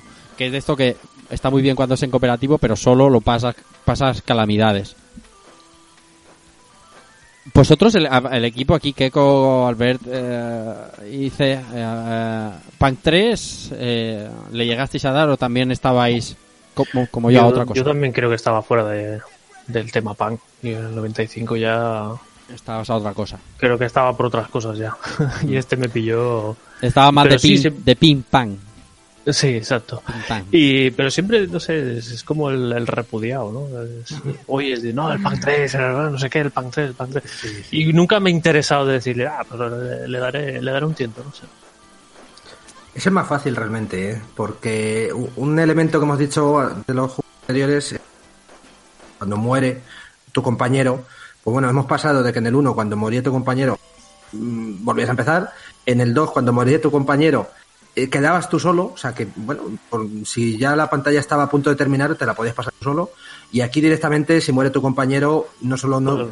no solo no comienza la pantalla, sino que tu compañero se vuelve a aparecer. O sea, o sea, si te matan, vuelves a aparecer otra vez. Lo que sí es, es raro, pero puede pasar que, que mueran los dos a la vez. ¿eh? En este juego sí pasa, sobre todo si la bola es grande, que abarca mucho, pueden morir los dos a la vez y en ese caso sí tienes que volver a, a empezar la pantalla, obviamente.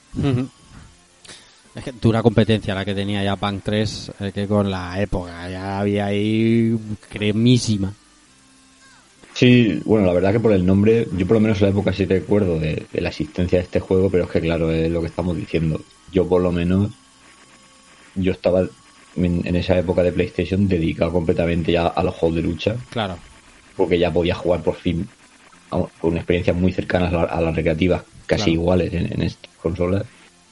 Y ya era como decir, es que esto yo ya, yo ya era como pasar página, ¿no? Punk, Sí. Yo ya había jugado a lo, a lo clásico y, y ahora ponerme esto otra vez.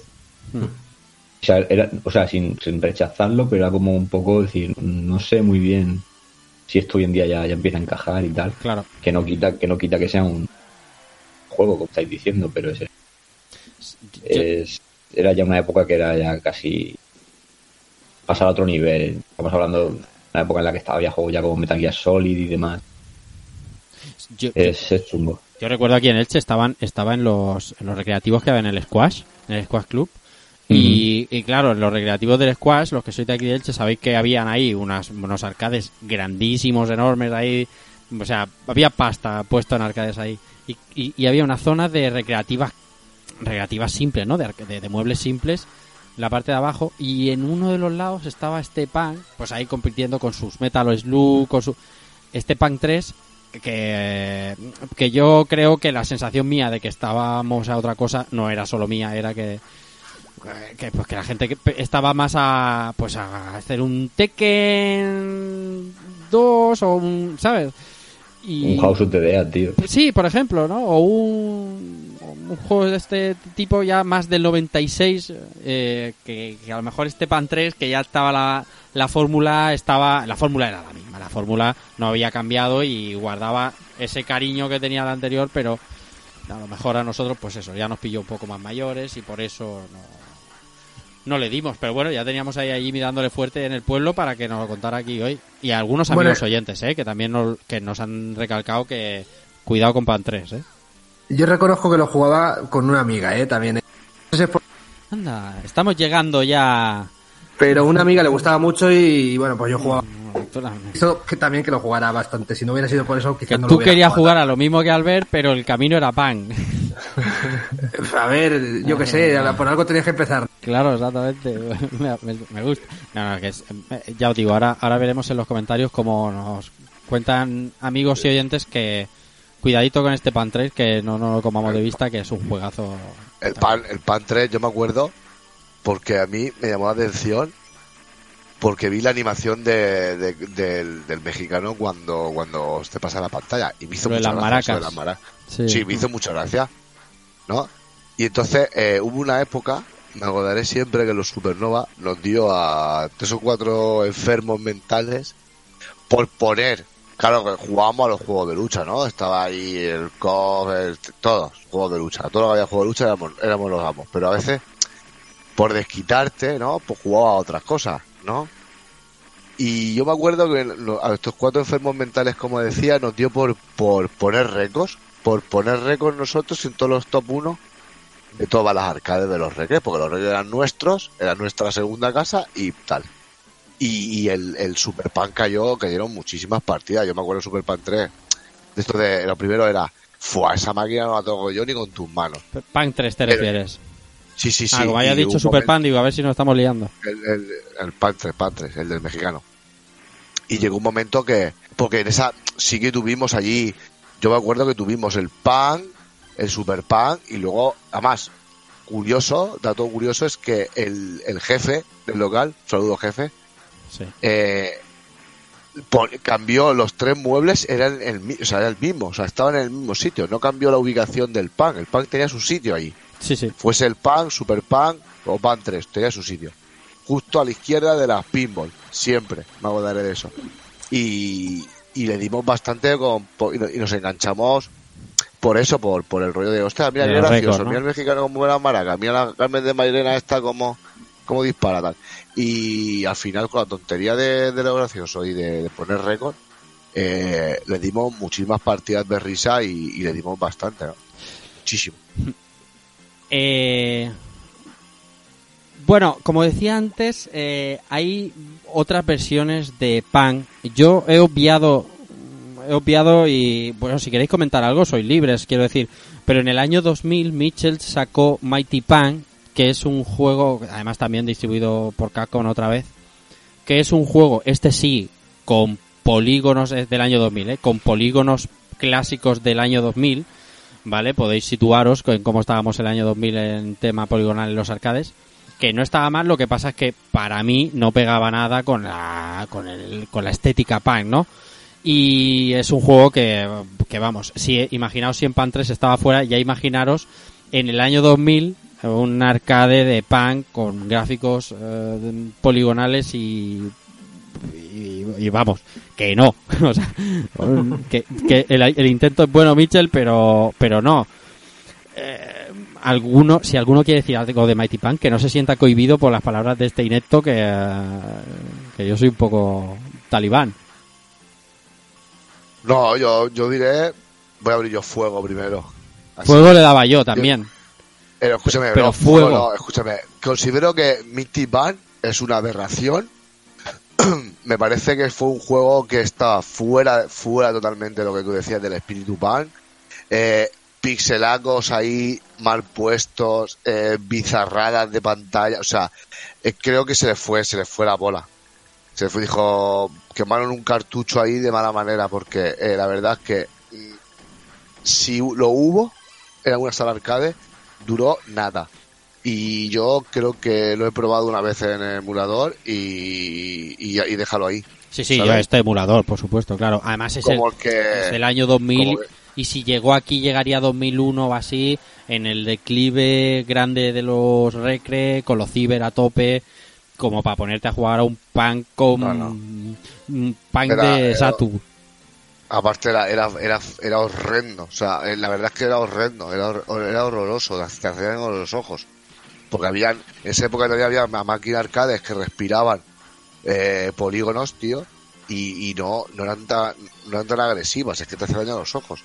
Y esa máquina, muy malos recuerdos. Prefiero quedarme con el recuerdo del primer punk, que por lo menos era, era divertido y muy colorido y muy, muy y tal, antes que, que este pan se le fue de las manos. El Misty Pan se le fue de las manos. Yo lo malo que veo de este juego, aparte del aspecto visual, que es lo más evidente, y es, malísimo también, yo opino igual, es que luego jugablemente no aporta nada, porque en la primera trilogía mm, vamos viendo que con cada juego pues se van añadiendo cosas o puli- El tercero es el que más novedades mm, incluye, pues porque ya tiene que tiene que ofrecer algo distinto. El segundo no tanto, pero bueno, es como que va avanzando la saga. Luego es que este Mas- Mighty Knight, obviando el tema visual, ¿vale? Que Ujú. es difícil, es difícil, pero bueno, haciendo un esfuerzo, es que jugablemente no, no tiene nada nuevo, es como un paso atrás. De hecho, todas las cosas que aparecieron en Pan 3 aquí desaparecen. O sea, Sí. están los mismos, las mismas armas de siempre, las mismas dinámicas de siempre. No sé si hay algo por ahí nuevo que se me escape, porque tampoco es- he jugado mucho. Yo he visto, visto así un poco el gameplay incluye unas rampas, ¿vale? O sea, Sí. el escenario en los planos hay unas rampas así de bajada, Sí, que tampoco los- las físicas Sí. cambiaron un poco. Eh, también hay, ha visto, no sé si se puede considerar fase de bonus. es- durante los viajes de avión hay como accidentes. Mm.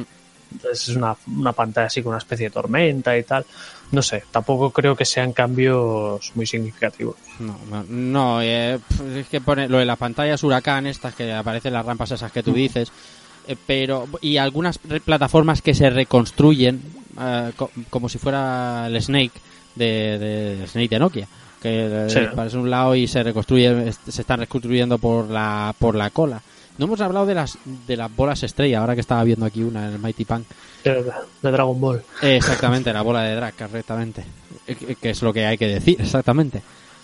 Y no, sé, no sé, este Mighty Pan yo- no es uno de los juegos que recomendaría pues como curiosidad, por lo que ha dicho Ice, que tienes un emulador y quieres saber toda la saga, pues oye, está bien, pero no nada más allá de eso porque no, no hay nada.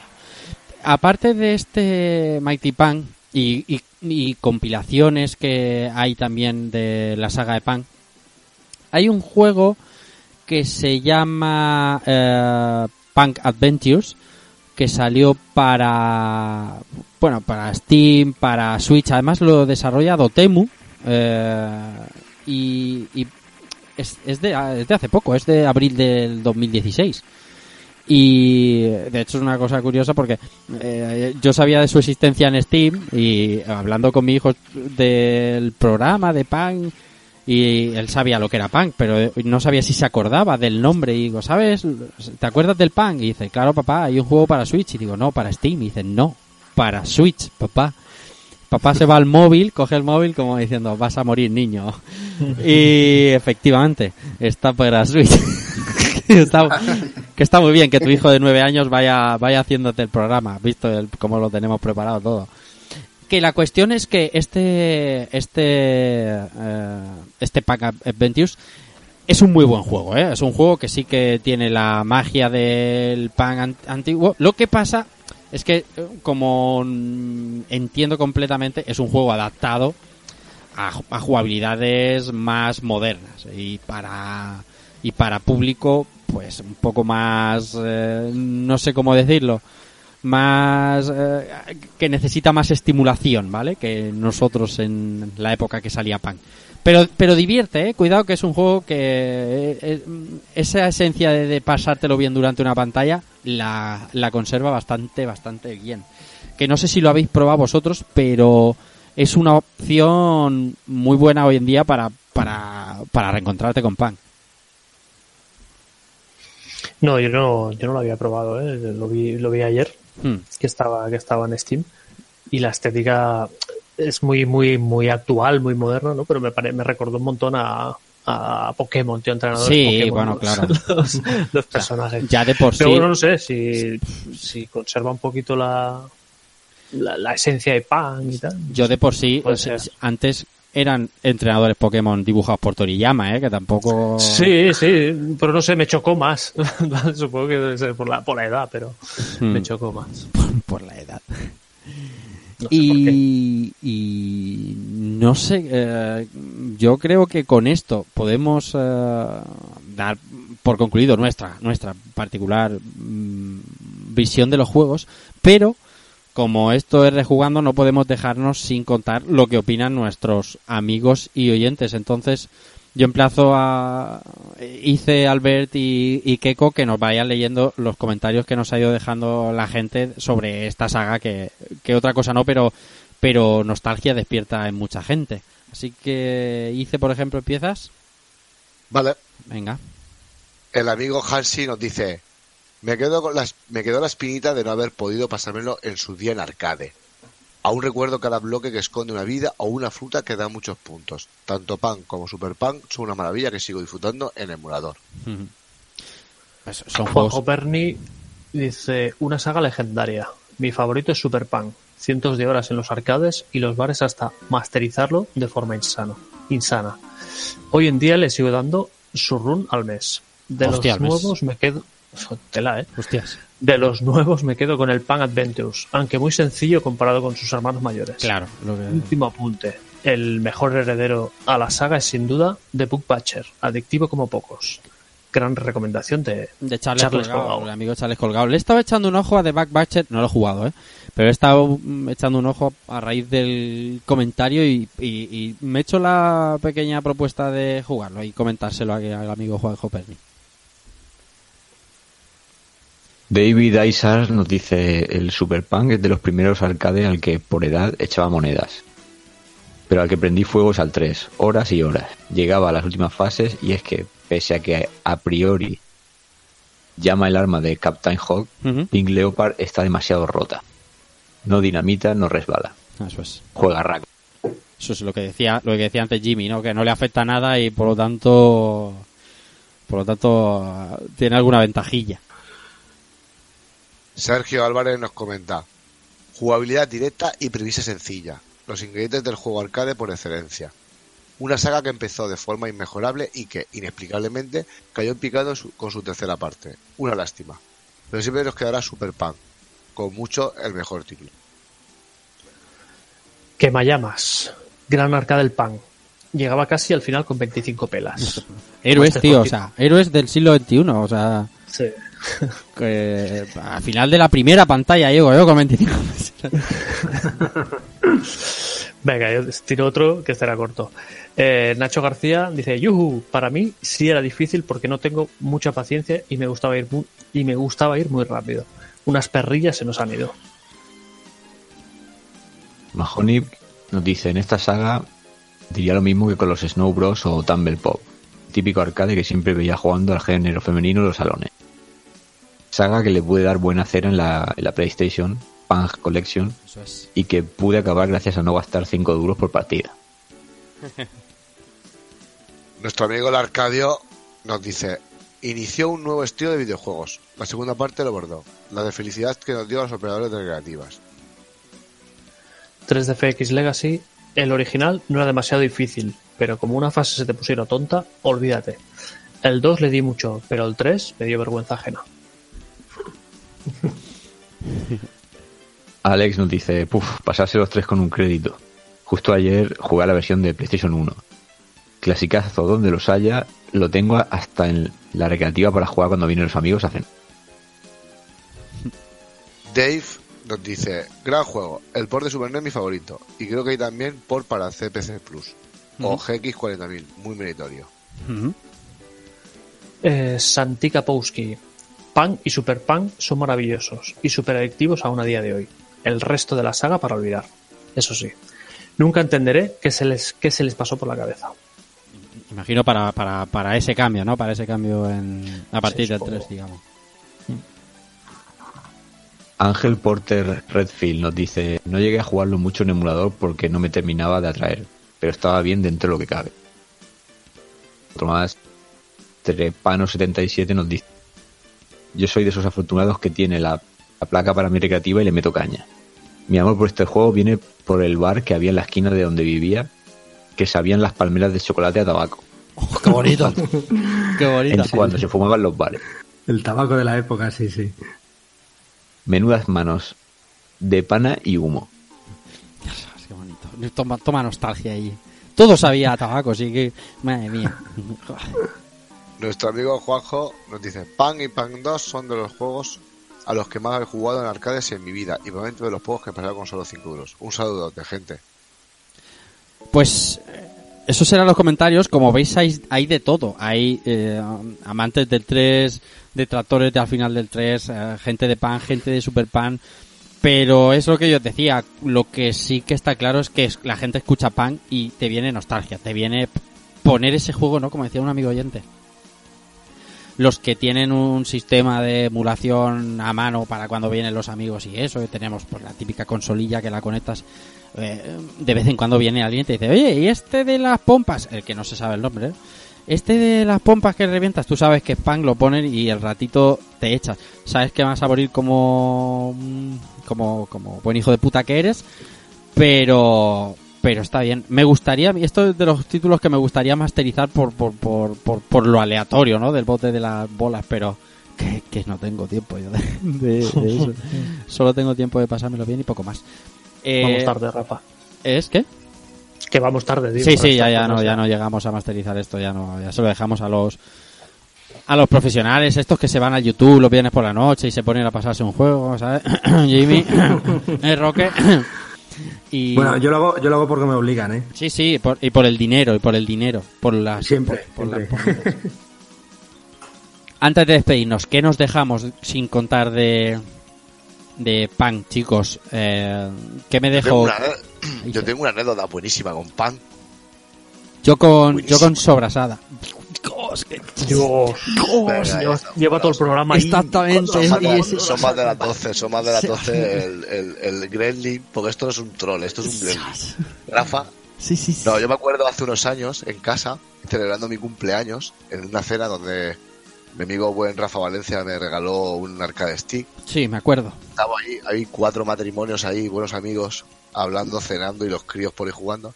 Y decidimos jugar algo, ¿no? Y claro, a las mujeres no les van a poner el Street Fighter, ni el KOF.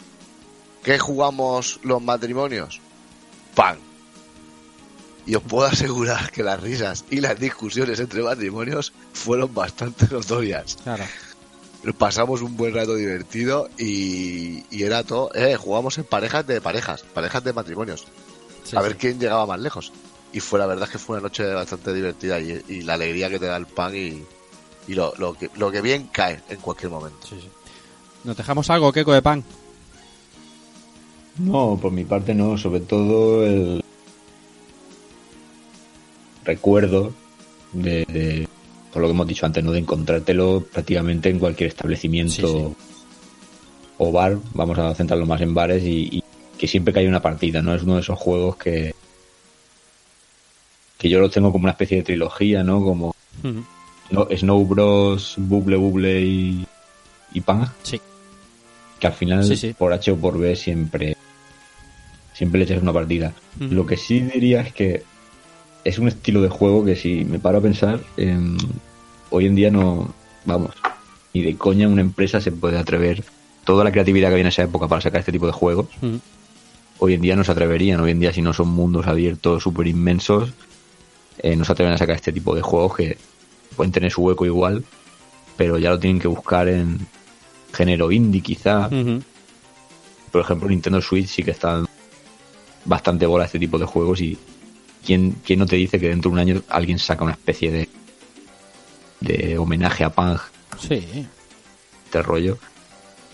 Y, y es eso, ¿no? Que, que haría falta más sacarán hoy día más juegos como este y no todo tan grandilocuente y tan tan tan brutal porque de de vez en cuando también con- nos gusta echar unas partidas a- Sí. relajado y tranquilo y, y como digo eso, que es un juego que prácticamente si has, si has vivido la época de los recreativos es imposible que aunque sea no lo hayas visto, con lo cual ya con eso se merece un, un lugar reservado, ¿no? sobre todo en este programa. Sí, sí, imposible. Eh, eh, decía- Estaba recordando que hace poco salió Bubble Bubble for Friends, que lo estuvimos jugando aquí de, de, de eso, de- para Switch y a rememorar un poco de Bubble Bubble con mayor o menor fortuna. De esa trilogía mágica que tú has dicho, los hemos hecho todos. Y si lo llamáramos pentalogía y metiéramos a The New Zealand History, nos faltaría, creo, Tumble Pop. Sí, es que, es que no lo quería meter Tumble Pop porque como este es- un juego que bebe tanto de los otros, pero en verdad podría estar perfectamente ahí también. Ujú. Y Puzzle Bubble también podría incluso. No, Puzzle Bubble yo haría un programa encantado. Es lo, lo único que... buah, uf, de toda la saga Busta Move. Pero lo que pasa es que mm, hay muy poco que contar, ¿eh? Hay- Ya, ya, ya. o sea, ves esa flecha y ves esa bola de color, pues la tienes que tirar al otro. Como si hiciéramos un... Sí, sí, pero los piques en Barcelona estuvieron bien. Sí, sí, no, no, no, no, ya ves. Y, y además perdiendo miserablemente. No. Por culpa del monitor, claro. Claro, el, el refresco. Exactamente. Eran de 50 y tal. ¿Qué, qué nos falta de punk de contar, Albert? Mm, Yo poco, eh, nada más. Es que yo creo que le hemos, le hemos pegado un buen repaso. Y, y solo, es que es eso, es el hecho de, de que en cualquier momento te entra un pan. ¿Vale? Y vas a una feria y hay una máquina de pan y no cuesta nada echarle el dobles. Y, o solo, que entra muy bien. Y es que poco más. No, no hay mucho más que añadir. Pues, y le pregunto a Jimmy si nos dejamos algo en el tintero antes de despedirnos. Pues no sé, a lo mejor algún detallejo, no sé. Que en el Super Punk empezaron los piques porque en cada fase daban por vencedor a uno, el que más No sé, es verdad, la- es, es verdad, es una cosa que hemos pasado por alto, pero que Sí. también nos daba bastante. Bueno, a lo mejor a mí, eh, particularmente Sí, me daba yo pasaba bastante de eso, pero bueno, me llamaba la atención. En el primer punk, no sé si os acordáis que salía como un marto, que si le dabas, daba muchos puntos. En el punk 3 había un truco para elegir fase. Siempre me llama la atención cuando hay recreativas que tienen truco. Más como de cons- Sí. y, y claro, podemos elegir directamente el último nivel y jugar solo un nivel y pasarnos el juego. O sea, cosillas así, quizá a lo mejor nos hayamos dejado algo más, pero bueno, básicamente el juego es simple, la simple pero a la vez complejo y yo creo que ya más o menos hemos comentado todo. Hmm. Lo que sí, si me permitís, eh, como he hecho hice, me gustaría comentar una, una anécdota favor. que me pasó a mí, pero a mí, eh, hace bastantes más años. De hecho, fue pues con el Super Punk en pleno apogeo, quizá en el 91. Yo estaba ahí con mis 8 o 9 años.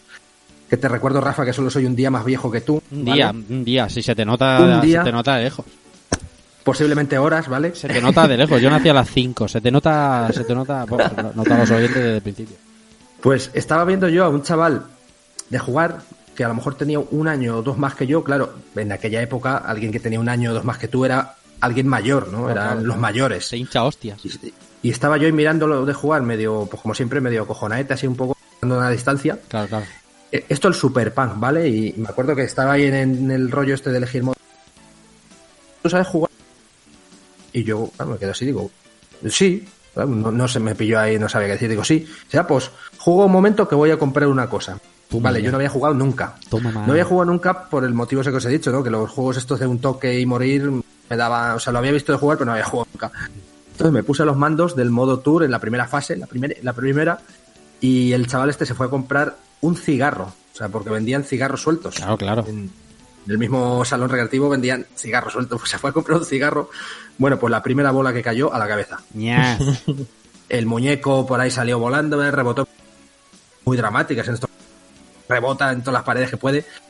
Y bueno, desde la otra punta de los recreativos, ¿qué haces? ¿Qué haces? Bueno, salió corriendo detrás de mí, pero no más no sabía jugar. Y me fui. claro, fue- la primera bronca, la primera bronca que me cayó en, en un salón recreativo. Y, y bueno, ya a partir de ahí por amor propio empecé a jugar un poquillo y bueno, no es que lo dominara, pero por lo menos en la primera fase no me solía. Qué bonito ese recuerdo de recreativo. Y qué bonito ese día siguiente, ¿no? O esa semana siguiente que volvías al recreativo y te asomabas para ver si estaba el pavo, ¿sabes? Pues, para ver si estaba el tío hostia puta, la Me, semana pasada. me cogí, ma- me cogí manía durante unos días, pero bueno, a día de hoy somos amigos, ¿vale? Sé quién es porque es de mi... ya, ya, ya, ya. Pero eh, la- las situaciones esas de recreativos de... Hostia, aquel le ha robado al otro, a ver si... a ver si va a estar y nos va a trincar a nosotros la pasta. Ya ves, madre mía. Y las cosas que pasaban ahí dentro. Decía antes el, el compañero que la palmera de chocolate que sabía a tabaco y los recreativos que los recreativos, madre mía. Esa, esa niebla densa, qué bonito. Parecía lluvia de estrellas cuando... ¿eh? Como cuando pasaba el tío del Exactamente, pero salía salía el, el, el, el, el Johnny, el Tronchi, el Muchi y toda esa gente ahí de, de, de pueblo. Navajas. Hombre, eh, pues fíjate, el Rulas, ah, qué bonito. Bueno, esto era lo que teníamos que contar sobre, sobre Punk, sobre la saga Punk, Punk Super Punk y Punk 3, básicamente. Y ahora vamos a ir despidiéndonos, que llevamos hablando un buen, buen rato.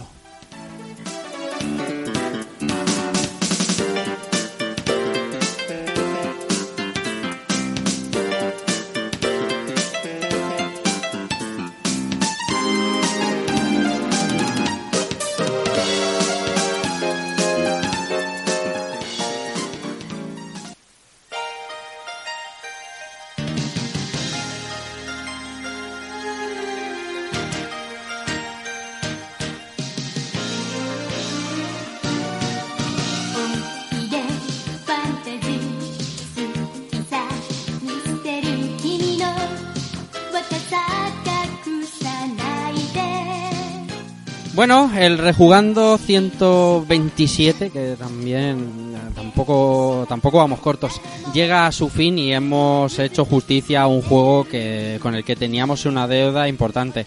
Empiezo despidiendo del invitado de esta noche.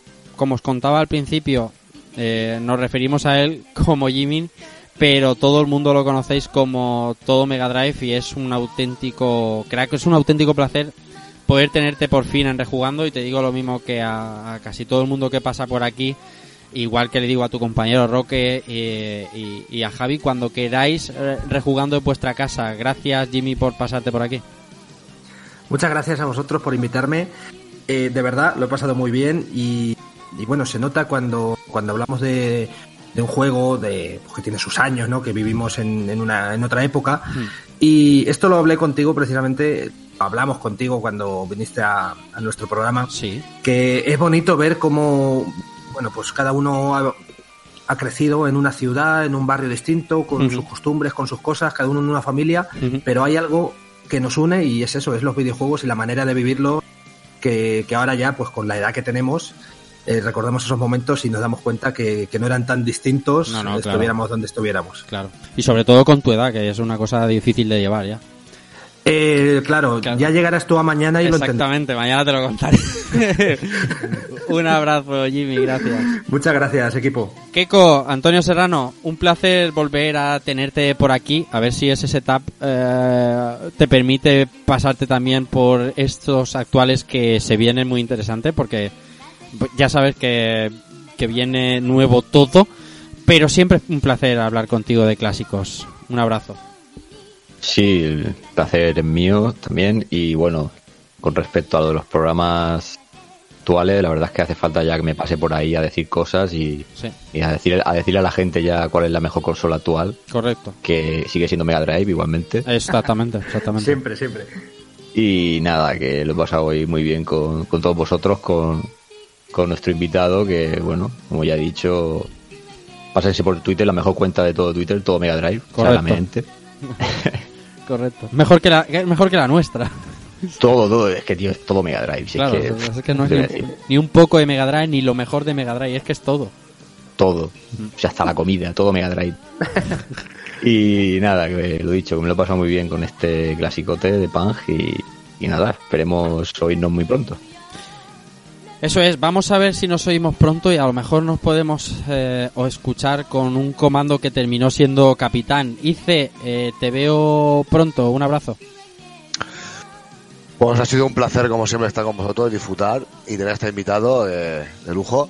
Y nada, he disfrutado muchísimo rejugando al pan, buenos recuerdos, buenas anécdotas, un juego con el sello de rejugando Arcade Legend. Hmm. Y nada, en breve estaremos por, otra vez por aquí hablando de actual o de retro, que sabéis que es lo que nos gusta, juntarnos no entre has, amigos y charlas. No me has recogido el guante, ¿eh? De, de... Es que Capitán Comando, ah. cuando queráis, cuando queráis, ahí está, hay que, hay que jugarlo, hay que jugarlo. Ah, solo nos queda jugarlo, ya lo tenemos listo para en la parrilla de salida de, del programa. Un abrazo, sí. Ice. Un abrazo. Alberto Andreu, Dante77, como siempre un placer compartir mesa y mantel contigo. Un abrazo. Pues el placer es mío también. Y, y nada, a ver si traemos menos cegueros ya a este programa y empezamos a traer un poco más de nintis. ¿eh? Sí, sí, que sí, que sí. Esto, esto, aquí todo el mundo barre para casa. No hacemos, no hacemos distinciones de nada, ¿sabes tú que...? No, no, no, no, no aquí, aquí nunca, nunca. No, nada, fuera coñas, que un placer también, ¿vale? Has haberte conocido.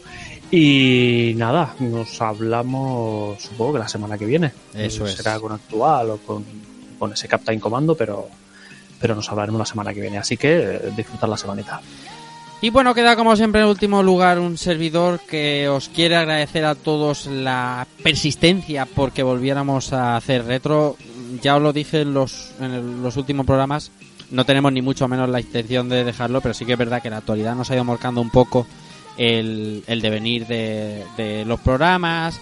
Eh, ya sabéis que hemos analizado ese Kakarot y otros tantos juegos y al final la actualidad nos estaba un poco empujando. Nuestra idea es ir alternándolo con mayor regularidad y además que nos lo pasamos muy bien haciendo rejugando. Nos llevan un poquito más de trabajo y tal, pero sentarse delante de este mismo micro y hablar de lo que viviste es mucho más eh, gratificante que hablar de lo que ha pasado la semana pasada. Así que por eso no os preocupéis que jugando vamos a seguir en este en esta línea. Además tenemos muchas cosas preparadas y alguna sorpresa que otra en cuanto a eventos este año que todavía no podemos ir diciendo, pero os anticipamos que vamos a estar eh, muy muy fuertes. Gracias a todos por lo del premio, las votaciones del premio, o sea, no hemos pedido el voto, no hemos eh, hecho prácticamente ningún movimiento y sin embargo ahí estáis. Eh, me imagino que sois vosotros los que le habéis dado al clic y nos habéis votado eh, para tener ese premio a mejor conferencia de España que realmente nos tiene muy orgulloso. Nos vemos pronto, volveremos con ese Captain Comando que nos va a traer ir al programa. Recibido un saludo de Rafa Valencia y chao.